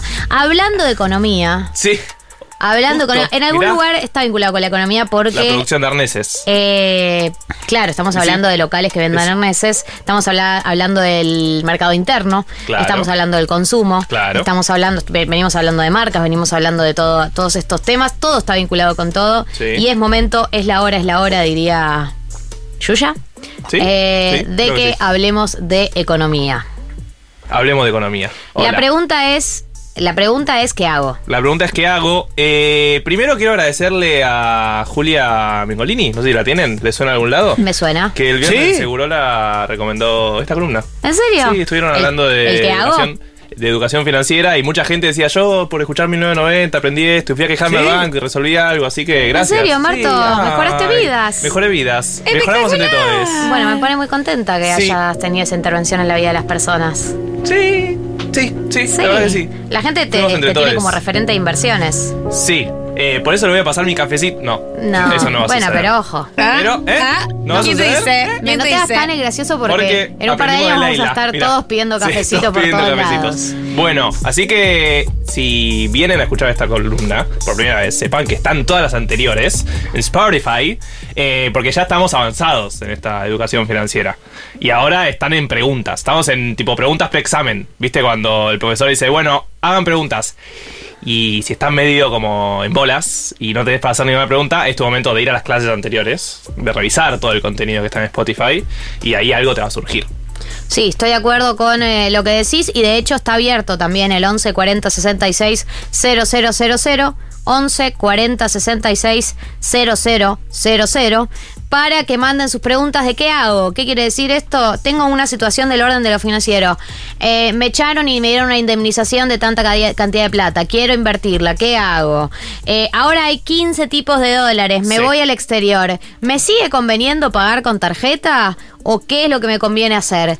¿Qué hago? El otro día yo tuve que responder eso, imagínate. ¿Vos? Economista, En por. otro programa. Programa. Pero sabía la respuesta. Qué bien. Eh, porque eso cambió. Hasta hace un mes o dos meses reco- recomendabas full, eh, si te vas al exterior, pagar con tarjeta y ahora ya no. Y depende la cantidad, porque vieron que pusieron este dólar Qatar. Eh, Es hasta gracioso- 300. Qué graciosos los nombres, tipo. Sí. ¿En dos años va a seguir el dólar Qatar? ¿Y va a ser todo medio extraño? Bueno, eh, pusieron el dólar Qatar que tenés un límite de 300 y si pasas ese límite te cobran más impuestos. Eh, entonces ya no te conviene tanto pasarte el límite. Pero todo depende de cuánto esté el dólar blue para ese momento. O sea, si Bien. Actualmente. Es gastar hasta 300 con tarjeta y después de 300 con blue, o sea, con cash. Y sí, sí, el dólar blue sigue, o sea, en este momento sí. Pero tal vez el dólar blue en 15 días explota y bueno, ya la recomendación esa queda vieja. Claro. Tenés que ir bueno, al día que- de hoy. Claro. Al día de hoy, el dólar blue está por debajo del dólar tarjeta post 300 dólares. Sí, eso eh, está confirmado, así que ¿Entendiste, Mechis? Porque si la cara de Mechis Sí, dice que no tenés, entendió. ca- tenés cara de... Sí, estoy meditando, pero es que tengo una pregunta. Sí. Sí, vos dale. Es que tengo una pregunta, pero es una pregunta sobre el, el sistema. O sea, es una pregunta que quería hacer, pero no estaba segura de que fuera. o sea, no es un qué hace, pero. Que está bien, pregunta. Lo voy a hacer porque es sobre Vale. economía. Sí, vos dale. Marto. En mi país, que no es este mi sino Colombia, país, eh, el dólar está súper caro. Llegó por primera vez a Tuvo- 5 mil tuvo pesos. una devaluación importante, sí. Tuvo una valoración importante, la gente está, eh, está angustiada. Para mí es como, chicos, háganse de abajo. Sí, pues, Pero total. hay algo que se habla siempre, y yo quería saberlo porque em, se está diciendo mucho en estos días, que es, no, la cosa no va a convenir, la inversión no va a convenir, porque van a subir mucho las tasas de interés para regular un poquito la subida y la corrida del dólar. Y esa correlación, siento que ya la estudiamos, eh, pero se me, se me escapó. Ok, Los bancos van a subir las tasas de interés. bueno. Pero esto es un fenómeno que pasa cuando sube el dólar. Why? What? oh my god, why? Sos, sos el meme de. Yo sé, puedo intentar. ¿Vos sabés? Sí. Ay, boluda, lo, vi- lo vimos acá. Pero yo era una época que tenía muchas columnas de educación financiera al distintos Sus otros programas. programas. ok. Eh, con Ignacio ver, Carballo, le mando un sí, le saludo. mandamos un saludo. Que los No lo bancos, cuando suben la tasa de interés en pesos, en el peso local, lo Mm. que hacen es incentivar las herramientas de inversiones en pesos para que la gente vaya al peso y de esa manera eh, se vuelque más al peso y menos al dólar y baje el precio del Muy dólar. bien. Gali economista, por. Es esa. O sea, imagínate la situación. Vos tenés pesos colombianos. Sí. O sea, también podés tener pesos argentinos. Sí. Vale lo mismo.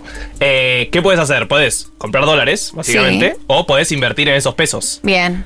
Colombianos, argentinos o lo que sea. Entonces, Perfecto. si el Estado colombiano te dice, si vos pones pesos colombianos en el banco, te vamos a dar más interés, o sea, subo la tasa de interés, te conviene más que comprar el dólar. Perfecto. ¿Entiendes? Clarísimo. Entonces, ante esas dos decisiones, si te sube la tasa de interés, tal vez tenés menos presión en el precio del dólar. Bien, perfecto. Em, tenía una pregunta del orden de lo financiero. Ah, no es una pregunta, es algo que me pasó esta semana, pero que me gustaría trasladarlo acá porque siento que Es una pregunta, es un comentario. Sí, es un comentario, pero siento que es un consejo que le va a servir a toda la gente.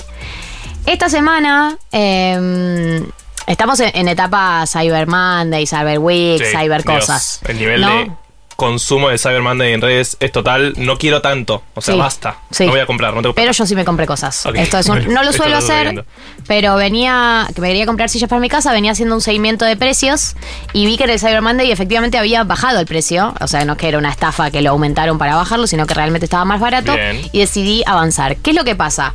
Este local tenía 12 cuotas sin interés, pero me decía que si yo pagaba eh, por transferencia, me hacía un 10% de descuento. Entonces dije, yendo a la transferencia, tipo, le pedí plata a mi mamá porque no tenía la plata para pagar, pero le dije, te lo pago en cuotas. Claro, si te lo paga tu mamá, siempre es más barato que pagarlo vos igual. Eso Claro, siempre prestame la plata y te voy devolviendo en cuotas la plata que me, que me prestaste.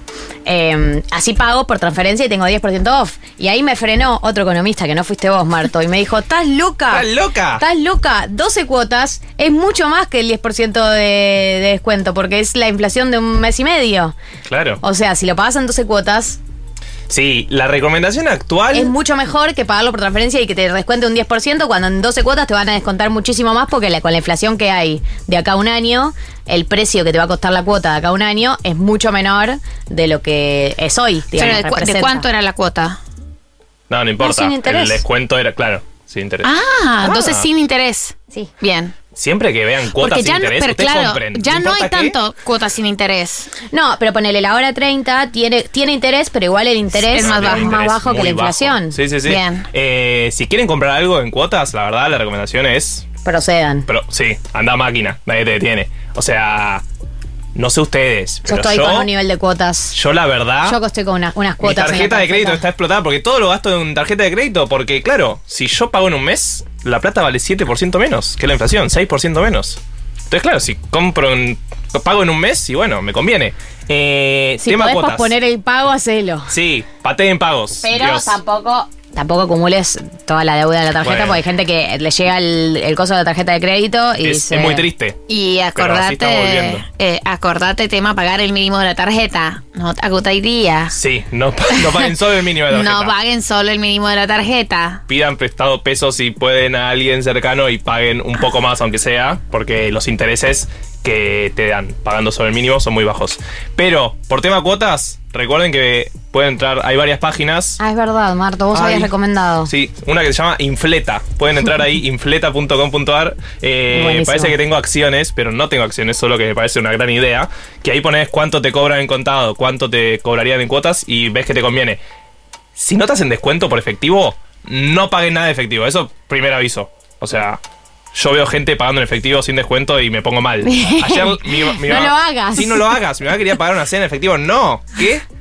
Tarjeta de crédito. Pagala el mes que viene. Sí, sí, sí. Bueno, pero hay gente que le sirve para organizarse con los gastos. Bueno, organizate mejor. pagarlas, pagarlas. ¿Sabes? Pa- Marto, vos sos nuestro profesor, no nos puedes decir Sí. así. Ay, a mí me- yo, ay, Marto, pero es que ay, es menos mal que tenemos esta columna, porque con este país hay que estar cada ocho días cambiando la metodología, ¿entendés? Hubo una época en la que no era así, en la que taca taca era un poco mejor, porque bueno, Porque aparte habían puesto un impuesto, ¿se acuerdan? A la tarjeta Claro, de crédito. Pero ese impuesto es 1%. La inflación es del 6%. Y bueno, sí, te conviene. Marto, llegan preguntas al WhatsApp. También si quieren hacer preguntas, pueden hacerlo en las stories de Futurock, ¿ok? Que está la story de la mano de los amigos de Invertir Plus, la página que solemos recomendar para utilizar varias de las herramientas de inversión que Marto nom- nombró hoy y, va, y ha nombrado a lo largo de estas columnas, a lo largo del último año. Eh, ahí están CDRs, está el dólar MEP, está Bitcoin, digamos, están distintas herramientas Sí. de inversión. Y están los dólares oficiales, que pongo un asterisco importante. Si probaron en las primeras semanas del mes anterior comprar dólar oficial y no le dejó por el tema de subsidios, Sí. vuelvan a probar. Hay gente porque que- se actualizó la, ¿Ah, sí? la base y tal vez podés ahora. Así que, nada, tal vez no puedas. No te estoy diciendo que podés. Pero probá, vos probá. Y de última no podés y seguís en el mismo estado de tristeza actual. Pero si antes podías y en las últimas semanas no pudiste, probá de nuevo en invertirplus.com.ar y tal vez, tal vez. En las, podés. en las stories tienen el link que los va a dirigir a la página, así que si pueden entrar a las stories de Futurock, ok. Eh, ahí tiene el link que los redirige. Una pregunta que llegó que me parece interesante porque tiene que ver con un tema de agenda es la del compañero que cuenta, o compañera, compañere, que dice: Vi hace poco que salió un nuevo dólar turista. Vienen mis sadres del extranjero este mes, entre paréntesis, viven en otro país, y siempre cambian sus dólares en el mercado paralelo. ¿Me explicarían cómo funciona este nuevo dólar oficial para gente que viene del exterior? A ver si les puedo convencer de que ya no cambien dólares de esa forma. Bueno, ¿se acuerdan del dólar MEP? Sí. Que es el dólar financiero. Que vos tenés que comprar bonos en, en pesos, lo vendés en dólares y así comprás dólar MEP. Bueno, lo que comunicó el gobierno es que para los turistas que vengan de afuera con tarjetas emitidas en otros países, cuando paguen, se le va a debitar este valor del dólar MEP. ¿Por qué? Claro, porque la gente venía con dólar tarjeta de afuera y se lo cambiaban al oficial. Y obvio, nadie pagaba de forma legal, sino que todos iban a cuevas, cambiaban sus dólares por Al dólar blue, claro, no oficial. por dólar blue para pagar en efectivo y por eso esas fotos que vieron en Twitter de fajo de billetes pagando Sí, cenas, bueno, porque claro, les convenía Bolsonaro. el hijo de Bolsonaro, eh, porque les convenía cambiarlo al dólar blue, le daba 300 pesos en vez del oficial que si pagas con tarjeta le daba 165 por cada dólar. Bueno, lo que va a hacer el gobierno es que cuando pagues con tarjeta se te se te reconozca, digamos, un dólar más cercano al dólar blue, que es el dólar MEP. Ok, entonces les conviene ahora en.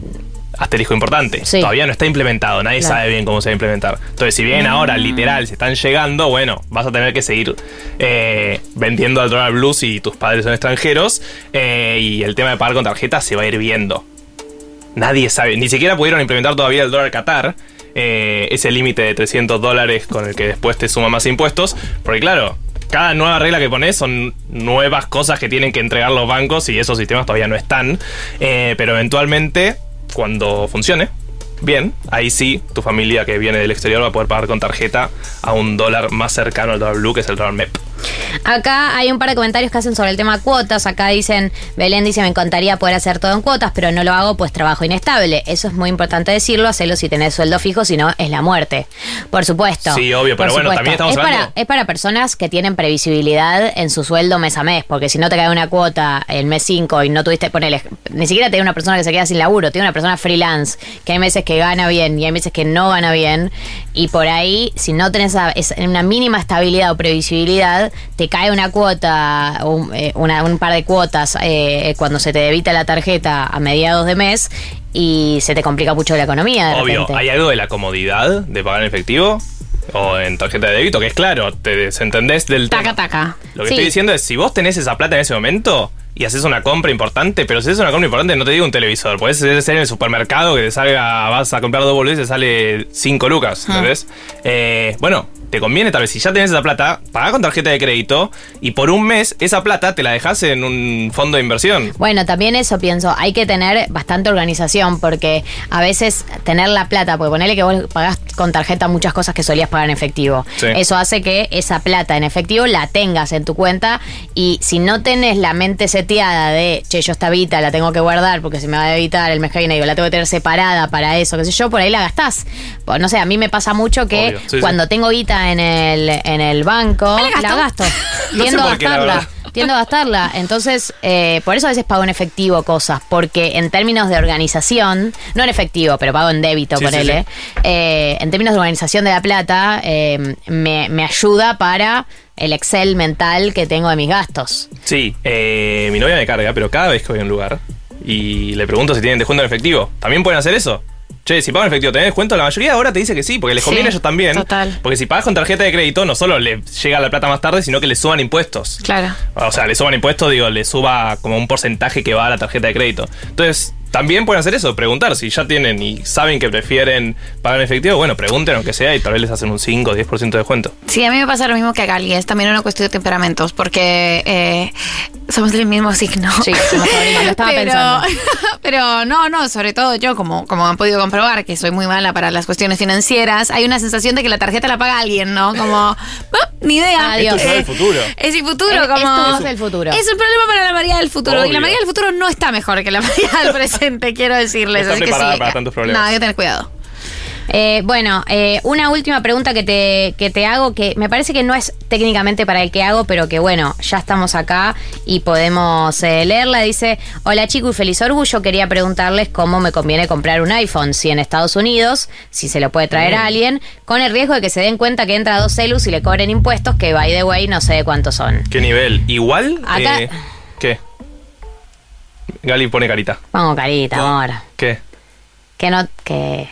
¿Que nadie se entera? ¿Decís? No, igual yo iba con algo legal. Ah. Eh, podés traer celulares de forma sin pagar impuestos. O sea, los celulares, busca bien, pero yo tengo entendido que podés traer hasta uno o dos celulares sin pagar impuestos eh, legalmente, no con la carita de Gali de vamos. Esto, ah, claro, no es una recomendación. mucho. De repente Raúl se ha manifestado en la mesa. No, igual Eh, yo- A ver, hay gente que literalmente vive de traer cosas del exterior y no paga un impuesto. Yo no creo que porque tu conocido o conocida te traiga un celular te genere un problema. Por ahí estoy equivocada. Y yo lo hay que hago que siempre es sacarle, sacarle las cajas. Que supongo que hacemos todos los que sentimos que tenemos miedo con esas cosas. Las pocas veces que compré algo afuera, le sacaba la caja todo y como si ya lo hubiera usado 70.000 veces, lo Yo le rompía puse un más o sticker a un computador. Claro. Sí, el, el mío. El, de mi país igual, como yo sí pagué los impuestos.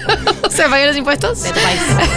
Eh, y después nadie te dice nada. Nada, eh, real. Tenés que tener eh, muy mala suerte. O tenés que haberte traído una batería de Sí, no. importaciones. Tampoco estamos diciendo que com- impuestos, pero No, yo no fíjate en la eso. página eh, de AFIP o eh, en algún lugar confiable, fíjate, porque vos me pones no sé cuántos son los impuestos. Bueno, los celulares vos podés traer, entiendo, sin Tampoco, impuestos. tampoco Haceme vivimos, tampoco vivimos en, en, en Venezuela, en Cuba. ¿Qué es esto? ¿No puedo traer un iPhone en Ay. paz, loco? Bueno, cuestión. Bueno, Gali, ¿llegaste la, la- la entrada impresa? No, chico, qué vivo. En el año 2015 Es un que hago para llevé la entrada esto. impresa, captura de celular. Igual fui con una persona que fotocopió la entrada y le dije literalmente eso. ¿Qué haces? ¿Vivís en el año 2015? No hace falta. Con la captura del celu del QR. Hoy el QR abre más puertas que el apellido QR, Tinelli. eh. Qué ¿eh? buen invento el QR. Nah, ¿sabes que Conozco una persona que se tatuó el QR que... Qué mentirosa El- igual, conozco una persona, leí la noticia, cualquier cosa. Ay, boluda. El nivel de dispersión de hoy es Hermoso. total, te- es eh, conozco total. una persona, es increíble. Conozco una persona, sí, dale. Mentirosa, Conozco una persona, se o sea, vi un video en TikTok. El QR, sí, sí, sí, sí. El QR que lo lleva como sus datos personales. ¿Cómo datos personales? ¿Qué es? Como que no sé, como que te llega a tu página de la, del ANSES. Rarísimo. de la FIP. Un Sí, CV, pero el tema es que, claro, Muy pero raro. ese tatuaje, como los tatuajes pierden un poco de definición y No el sé QR es muy Sí, se exigente. se mezcla todo. Se No mezcla supe- todo no supe Un más que eso. negro. No, porque no, porque no es un amigo. Anda a preguntarle. Es lo Eh, último que supe de mi amigo.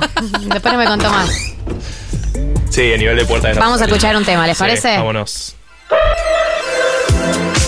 Sí, Barbie. En el PDF también dice que las entradas son intransferibles del nombre y yo fui con una entrada que decía Carlos Rodríguez. O sea, quédate tranquila. Vamos a mostrar el, el PDF. Vamos a mostrar el QR y va a andar todo bien.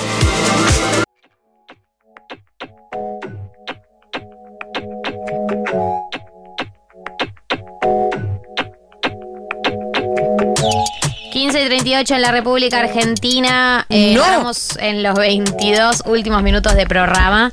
Eso significa que eh, están a tiempo todavía de mandar si están por ir a la marcha, si ya están ahí, si están en camino, sus looks, lo que quieran contar al respecto al 11 40 66 000 y eh, nosotros por nuestra parte los vamos a acompañar en esta ocasión, en este momento en particular, con el retorno de una sección que hace mucho no hacíamos, que hace mucho no hacía María del Mar, porque la verdad que la autoría es de ella y nada más que de ella, que son Bueno. los dilemas incómodos.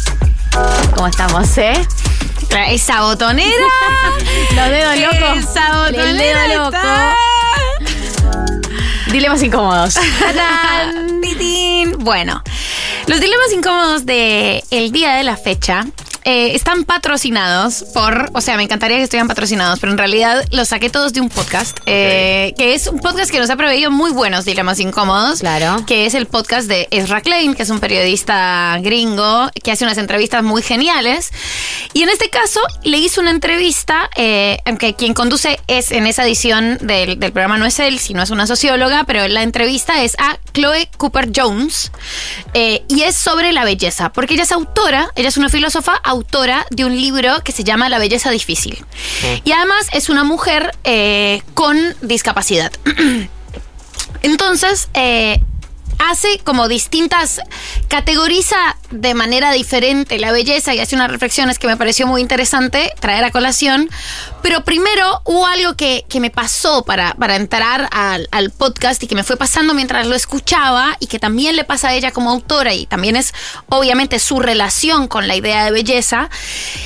Y es que hemos sido socializadas y socializados y socializadas en un mundo con unos cánones hegemónicos de la belleza corporal, que obviamente eso excluye a un montón de personas y que quienes eh, hemos vivido en este mundo en algún momento eh, por A o por B y por una sensación subjetiva o no, sintiendo que no pertenecemos a esos cánones o con una enorme presión por adecuarnos a esos cánones, también hemos sentido una gran envidia por la gente bella, ¿no? La gente que es linda, la gente eh, cuya gracia y cuya forma de subsistir en el mundo es encarnar todas las formas de belleza que son aplaudidas, que son promovidas y que por las que de hecho eh, son remuneradas en muchos casos. Y, y la sensación de que la vida es más fácil. Y la sensación de que la vida es mucho más fácil.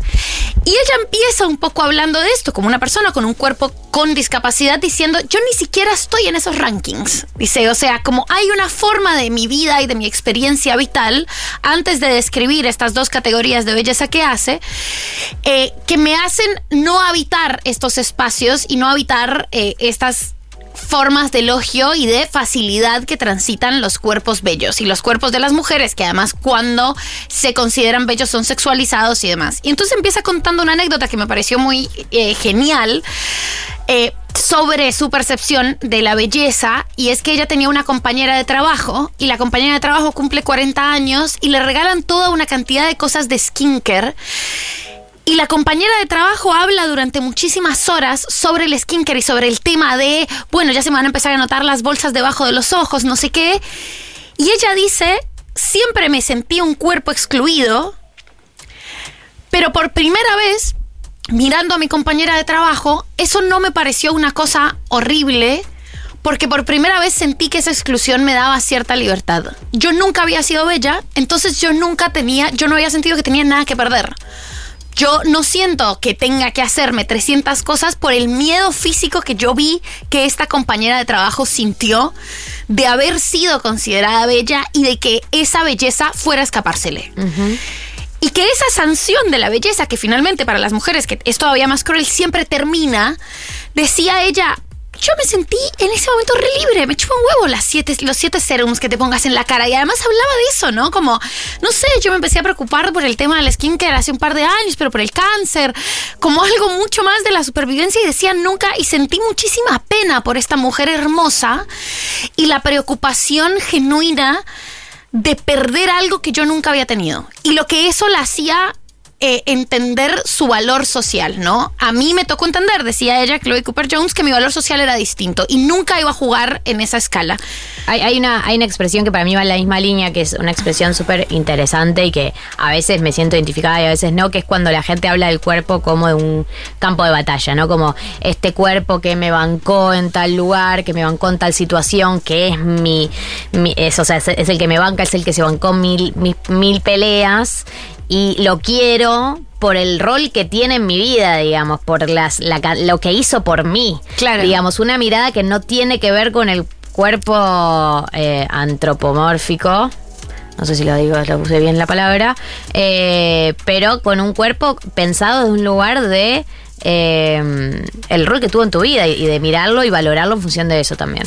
Eh, sí, absolutamente. Como bueno, esto es lo que me permite experimentar placer eh, en, muchos sentidos y también eso, como tener la experiencia vital solo pasa a través de un cuerpo. Y eso ya es algo valioso, no importa qué cuerpo. Y aquí, como es un muy buen pie, para esta segunda parte, que es una de, de las que me pareció más interesantes, eh, y es la reflexión que ella hace sobre dos categorías de belleza. Ella dice, o sea, empieza contando esta anécdota con esta, con esta compañera de trabajo, toda la frustración, toda la angustia, toda la sensación de exclusión por ser un cuerpo con una discapacidad, pero también cierta empatía y cierta percepción de esta belleza, entre comillas, hegemónica, eh, como algo que también pasa y transcurre un sufrimiento. Y ahí lo que dice es, no vamos a pensar en la belleza hegemónica y no hegemónica, sino en la belleza sencilla y la belleza difícil. Y hace una categorización de la belleza que me pareció súper bella y una descripción y definición de la belleza que es lo bello es algo que te permite tener placer, que te permite dar y, percibir una buena sensación en el cuerpo. Y obviamente estamos acostumbrados, lo que podríamos definir como hegemónico es lo que inmediatamente te genera esa sensación, ¿no? Las canciones que son populares, las personas que tienen rasgos que han sido identificados, promovidos eh, y comercializados como lo que es bello, pero ella dice, hay un montón de experiencias y hay música y hay personas y hay un montón de sensaciones que quizás te tome más tiempo percibir como bello. Y que ese tiempo es algo que está muy desvalorizado en nuestra cultura actual y es como pensar en esta belleza sencilla como la, papa frita de las bellezas.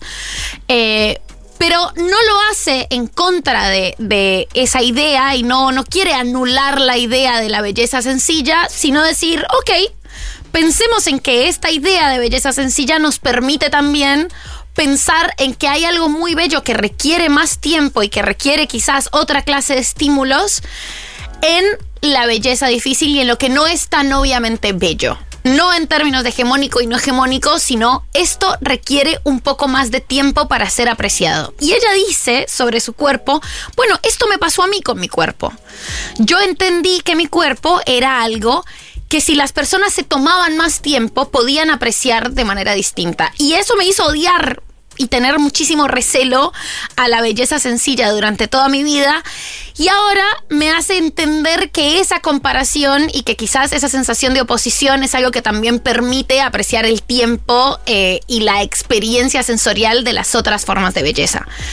Y eso me pareció realmente interesante en cuanto a cómo percibimos lo bello y en cuanto a esta distinta jerarquización que hemos hecho entre hegemónico y no hegemónico, ¿no? Y ahora que decimos como medio en chiste y de uso irónico, bueno, es muy hegemónico como para decir que es muy bello.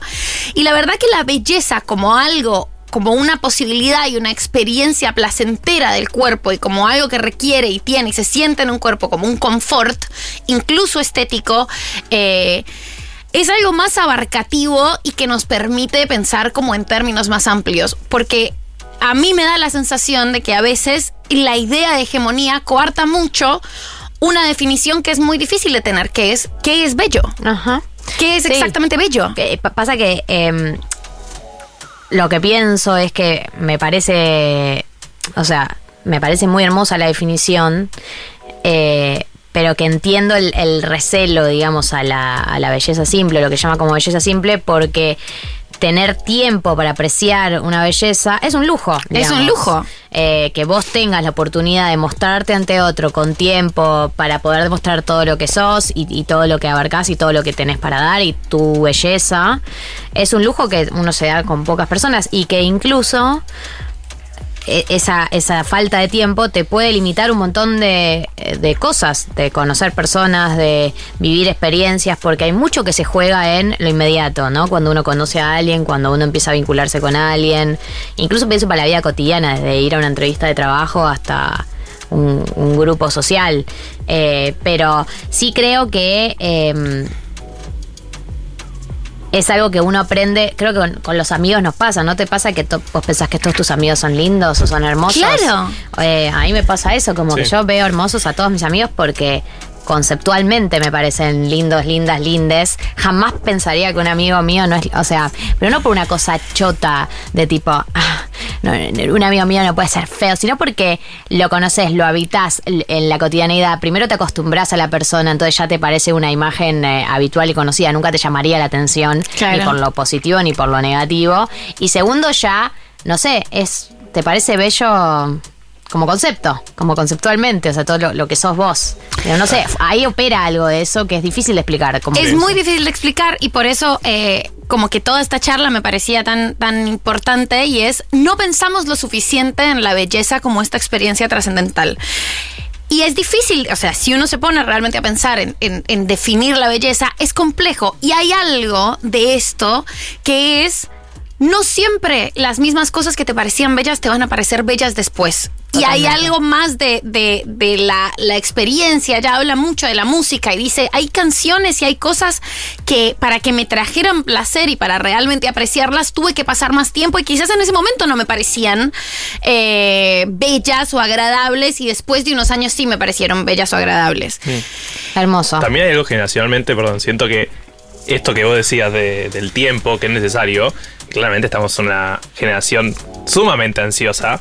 Y a mí lo que me flashea es esto como la, la búsqueda del pasaje de esta belleza tal vez más profunda, como define ella, a la simpleza mediante operaciones, mediante Claro. filtros, Claro. constante, ¿no? Como sí. ese traspaso Pero es para verdad. ahorrar tiempo, como es si verdad, fuera una búsqueda. claro, es verdad, pero también es verdad que en la vida de la mayoría de las personas se juega mucho más en la belleza simple que en la belleza, digo, no te hablo de los vínculos trascendentales, te hablo de las facilidades Sí, sí, sí, sí. cotidianas, desde eso que te nombraba, desde ir a un evento social hasta una entrevista de trabajo, hasta eh, una cita también. Pero que se termina dedicando un montón de tiempo previo. sí, sí, sí. Para ese Tan traspaso. simple no es. No, obvio, es un montón de No, laburo. claro, es y además tiene un montón de, de eh, y una sensación que le daba a ella en su momento antes de ir llegando a la conclusión era como dice, bueno, en un momento tengo una, una revelación yendo a un recital de Beyoncé. Y lo que me pasa en el recital de Beyoncé, dice, nada, yo soy una filósofa, eh, que tengo una discapacidad, pero en el recital de Beyoncé me doy cuenta de que esta persona que es tan bella, lo que tiene su belleza es que está totalmente ahí. Esta persona no tiene que pensar o no parece tener que pensar en distintas facetas fragmentadas de su identidad. No puede ser que Beyoncé esté pensando, por ahí me aprietan mucho estos shorts a ver cómo se me estarán viendo. Pero eso no es lo que parece. Y ese regalo de la presencia radical es algo que aparentemente, y en apariencia, dice ella, lo define como esa presencia radical, no tiene todo el mundo y que quizás se ha asociado mucho más a personas que encarnan estos eh, estereotipos de belleza, pero que tienen mucho más que ver con una posibilidad de poder estar presente que a las personas que no hemos sido consideradas bellas no se nos ha ni siquiera prestado, ¿no? Y entonces como un ánimo a, a imaginarte un poco esta idea de la presencia radical que no tiene tanto que ver con cómo se ve alguien, No, que una no, podría no. pensar en una- un gran carisma, esta gente carismática. Para terminar, eh, porque nos vamos a ir bien arriba, cuenta una historia muy hermosa sobre que va a una fiesta en un momento con gente muy famosa, era una fiesta de Game of Thrones en ese momento, y la presentan con Peter eh, Dinklage. El enano. El Una enano. persona de talla baja. Bueno, ella dice, claro, ella también es una persona de talla baja, pero tienen dos cuestiones totalmente distintas. Ella no es acondroplástica y él sí, él- su, su condición es acondroplastia, ¿no? Entonces ella va a esta fiesta. Pero ella no lo conoce y el tipo es en este momento, era el, el momento, eran unos premios que era la persona más googleada de IMDb, la persona más buscada de internet en ese momento, famosa. ¿no? Y entonces ella dice, bueno, yo era la única otra persona de talla baja de esta fiesta gigante y la gente se me acercaba a decirme, che, ¿y cómo crees que se siente él? No sé qué. Y ella decía, no sé, no lo conozco. O sea, como estoy en esta fiesta. Nada que ver. Nada que ver. Y ella decía, me parecía genial y me parecía muy chistoso que la gente creyera que nuestras experiencias vitales podían encontrarse en algún punto porque los dos teníamos talla baja cuando estamos hablando de que él es una superestrella de Hollywood y que yo soy una persona random, una filósofa. Pero en un momento los dejan solos en una habitación, como en Gran modo hermano. junten a los enanos. Hablen. Claro, algo así rarísimo. A ver, hablen. A ver, hablen y ella le da risa. La situación es tremendamente incómoda. No tienen mucho de qué hablar y ella sale de ahí y se va a encontrar con su marido y con sus amigues, eh, eh, con gente que la conoce de toda la vida, gente que la ama de toda la vida, que nadie podría decir que la conoce mejor que estas personas. Y de repente siente con ellos algo que no sintió con este extraño hipermillonario de Hollywood, y es que ellos nunca iban a entender la experiencia de su cuerpo como si la entendía Peter. ¿Cómo es el apellido? Dinklage. Dinklage, ¿no? Con un tipo con el que había tenido tan poco en común. Y eso la hizo sentir profundamente sola. que no poder traducir la experiencia de un cuerpo y tener que estar todo el tiempo buscando explicaciones para otros. Pero en un momento piensa, yo tampoco entiendo la experiencia de estos otros cuerpos. Hay una mujer afro acá, mi marido tiene un montón de, de mambos y va concluyendo que finalmente todos los cuerpos en algún momento van a perder ese capital. Eh, sí, obvio. ese capital de la belleza, ¿no? Todos los cuerpos. Y además se arriesga un poco más y dice la vejez y, y la mayoría de las formas de vejez incluyen en algún momento algún grado de, de- de discapacidad o alguna pérdida de las capacidades más asociadas a la juventud. Y se pone ella misma a reflexionar sobre su propia situación sobre la belleza y es como la reflexión que, que me interesa para cerrar y es todos los cuerpos atraviesan en distintos grados distintas experiencias que son intraducibles y todos los cuerpos se encuentran con distintas formas de belleza a lo largo de la vida. No hay, es una reflexión más extensa, pero no hay tal cosa como es simple la forma de belleza o la manera en la que percibimos la belleza de los otros y las otras. Eso tiene costos y eso sobre todo es muy susceptible de mutar. Hermoso, la verdad, y qué bien que con su experiencia, igual mucha gente que uno dice yo en tu lugar estaría muy angustiado, muy enojada, eh, no, no reacciona así, ¿no? Tiene experiencias vitales mucho más interesantes y reflexiones mucho más interesantes, así que me parece genial, está muy bueno, voy a escucharlo el podcast. ¿Cómo se llama el podcast? Puedes repetir para la gente que está escuchando la radio. Es el podcast de Ezra Klein, Mm. pero este capítulo es viejo. Es que a Ezra Klein le gusta mucho todo el tema de, de las derechas. Ezra Y- Klein, que no es Ezra Miller. No. Ezra Klein, eh, The Ezra Klein Show. eh, está así en Spotify, pero creo que no está en español. Bueno, el que sabe inglés, el que puede, puede, y el que no, escucha la, la columna Ah, de se los traduje, chiquito, se los traduje. Hice toda la una traducción. reducida. Eh, ma- gracias, Mechis, por este dilema incómodo. Vamos cerrando el programa de hoy. A ver qué está pasando con el mundo Marcha del Orgullo. Hola chiques, ¿cómo andan? Bueno, primero saludarlos, decirles que los escucho cada sábado y en un rato ya me preparo para ir a la marcha y lo más difícil de la marcha, más allá del outfit, es elegir al lado de qué camión se va bailando hasta Congreso. Se puede ir haciendo como un tour de camioncito a camioncito, que cada uno tiene su onda, su música, pero suele ser difícil eh, quedarse en alguno porque están todos muy buenos. Claro, hay demasiada oferta. Hay demasiada oferta de, de camiones y además cada año siento que hay más porque también se suman Sí. muchas marcas. Dieguito. Esto en los últimos años también pasó. Basta, Diego, de nombrarte a vos mismo. ¿Qué haces, tarado? ¡Tará! Tará, basta. Se pone así mismo el tarado. Devolveme la cartuchera. Ay, eh, no, digo, se sumaron muchas marcas en los últimos años y también ha sumado cada una su respectivo camión.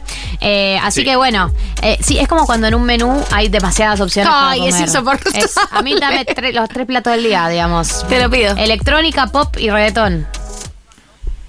Exacto, es como estar con todos y no estar con nadie, nos dice Juli, que también se va para allá en minutos. Quiero recordarles que este jueves, el jueves 10 de noviembre a las 19 horas, nuestro amigo Juan Elman presenta Nada será como antes, que es su libro sobre el estallido chileno.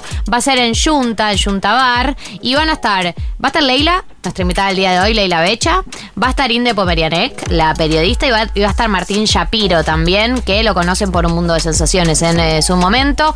Venía a festejar nuestro último lanzamiento y charlar sobre literatura, crónica y política internacional. Además, vas a poder comprar Nada será como antes y todos los libros de ediciones Futurock. Importante, como la capacidad de la terraza es limitada, te pedimos que te anotes en el formulario que está en la bio de arroba Futurock Libros, ¿sí? Futurock Libros es la cuenta, no la de Futurock OK. Y en las historias destacadas de Futurock OK para reservar tu lugar. Así que el 10 de noviembre a las 19 horas en Junta, Juan Elman presenta su último libro y allí estaremos nosotros. Sí. Yo también pensé que era el Ay, jueves en pasado. serio. Eh, Le escribí a un amigo, tipo, che, va- nos vemos hoy, ¿no? Y tipo, ¿what? ¿Qué? ¿Qué? O sea, no. O sea, no. O sea, es el jueves que viene. Jueves que viene, chicos. O sea, el jueves que viene. Iba a decir la semana que viene, pero es el que viene. Literalmente, el- jueves, el- este la jueves. próxima vez que sea jueves, a Es las esa. 19 horas, es la presentación del libro de Juan. Eh, quiero agradecerle a Diego Vallejos, quiero agradecerle a Juli Piasek, que se va para la marcha. Agradecerte a vos, Mechis, a vos, Marto. Agradecerles a todos del otro lado. El sábado que viene a las 14 horas estaremos aquí en nuevo. Ya tira cualquier cosa esta persona. 14 horas. Eh, acá, sábado que viene, estaremos firmes junto al pueblo con otra edición de 1990. Galia Moldavsky, Martín Slipsuk, María del Mar Ramón. 1990.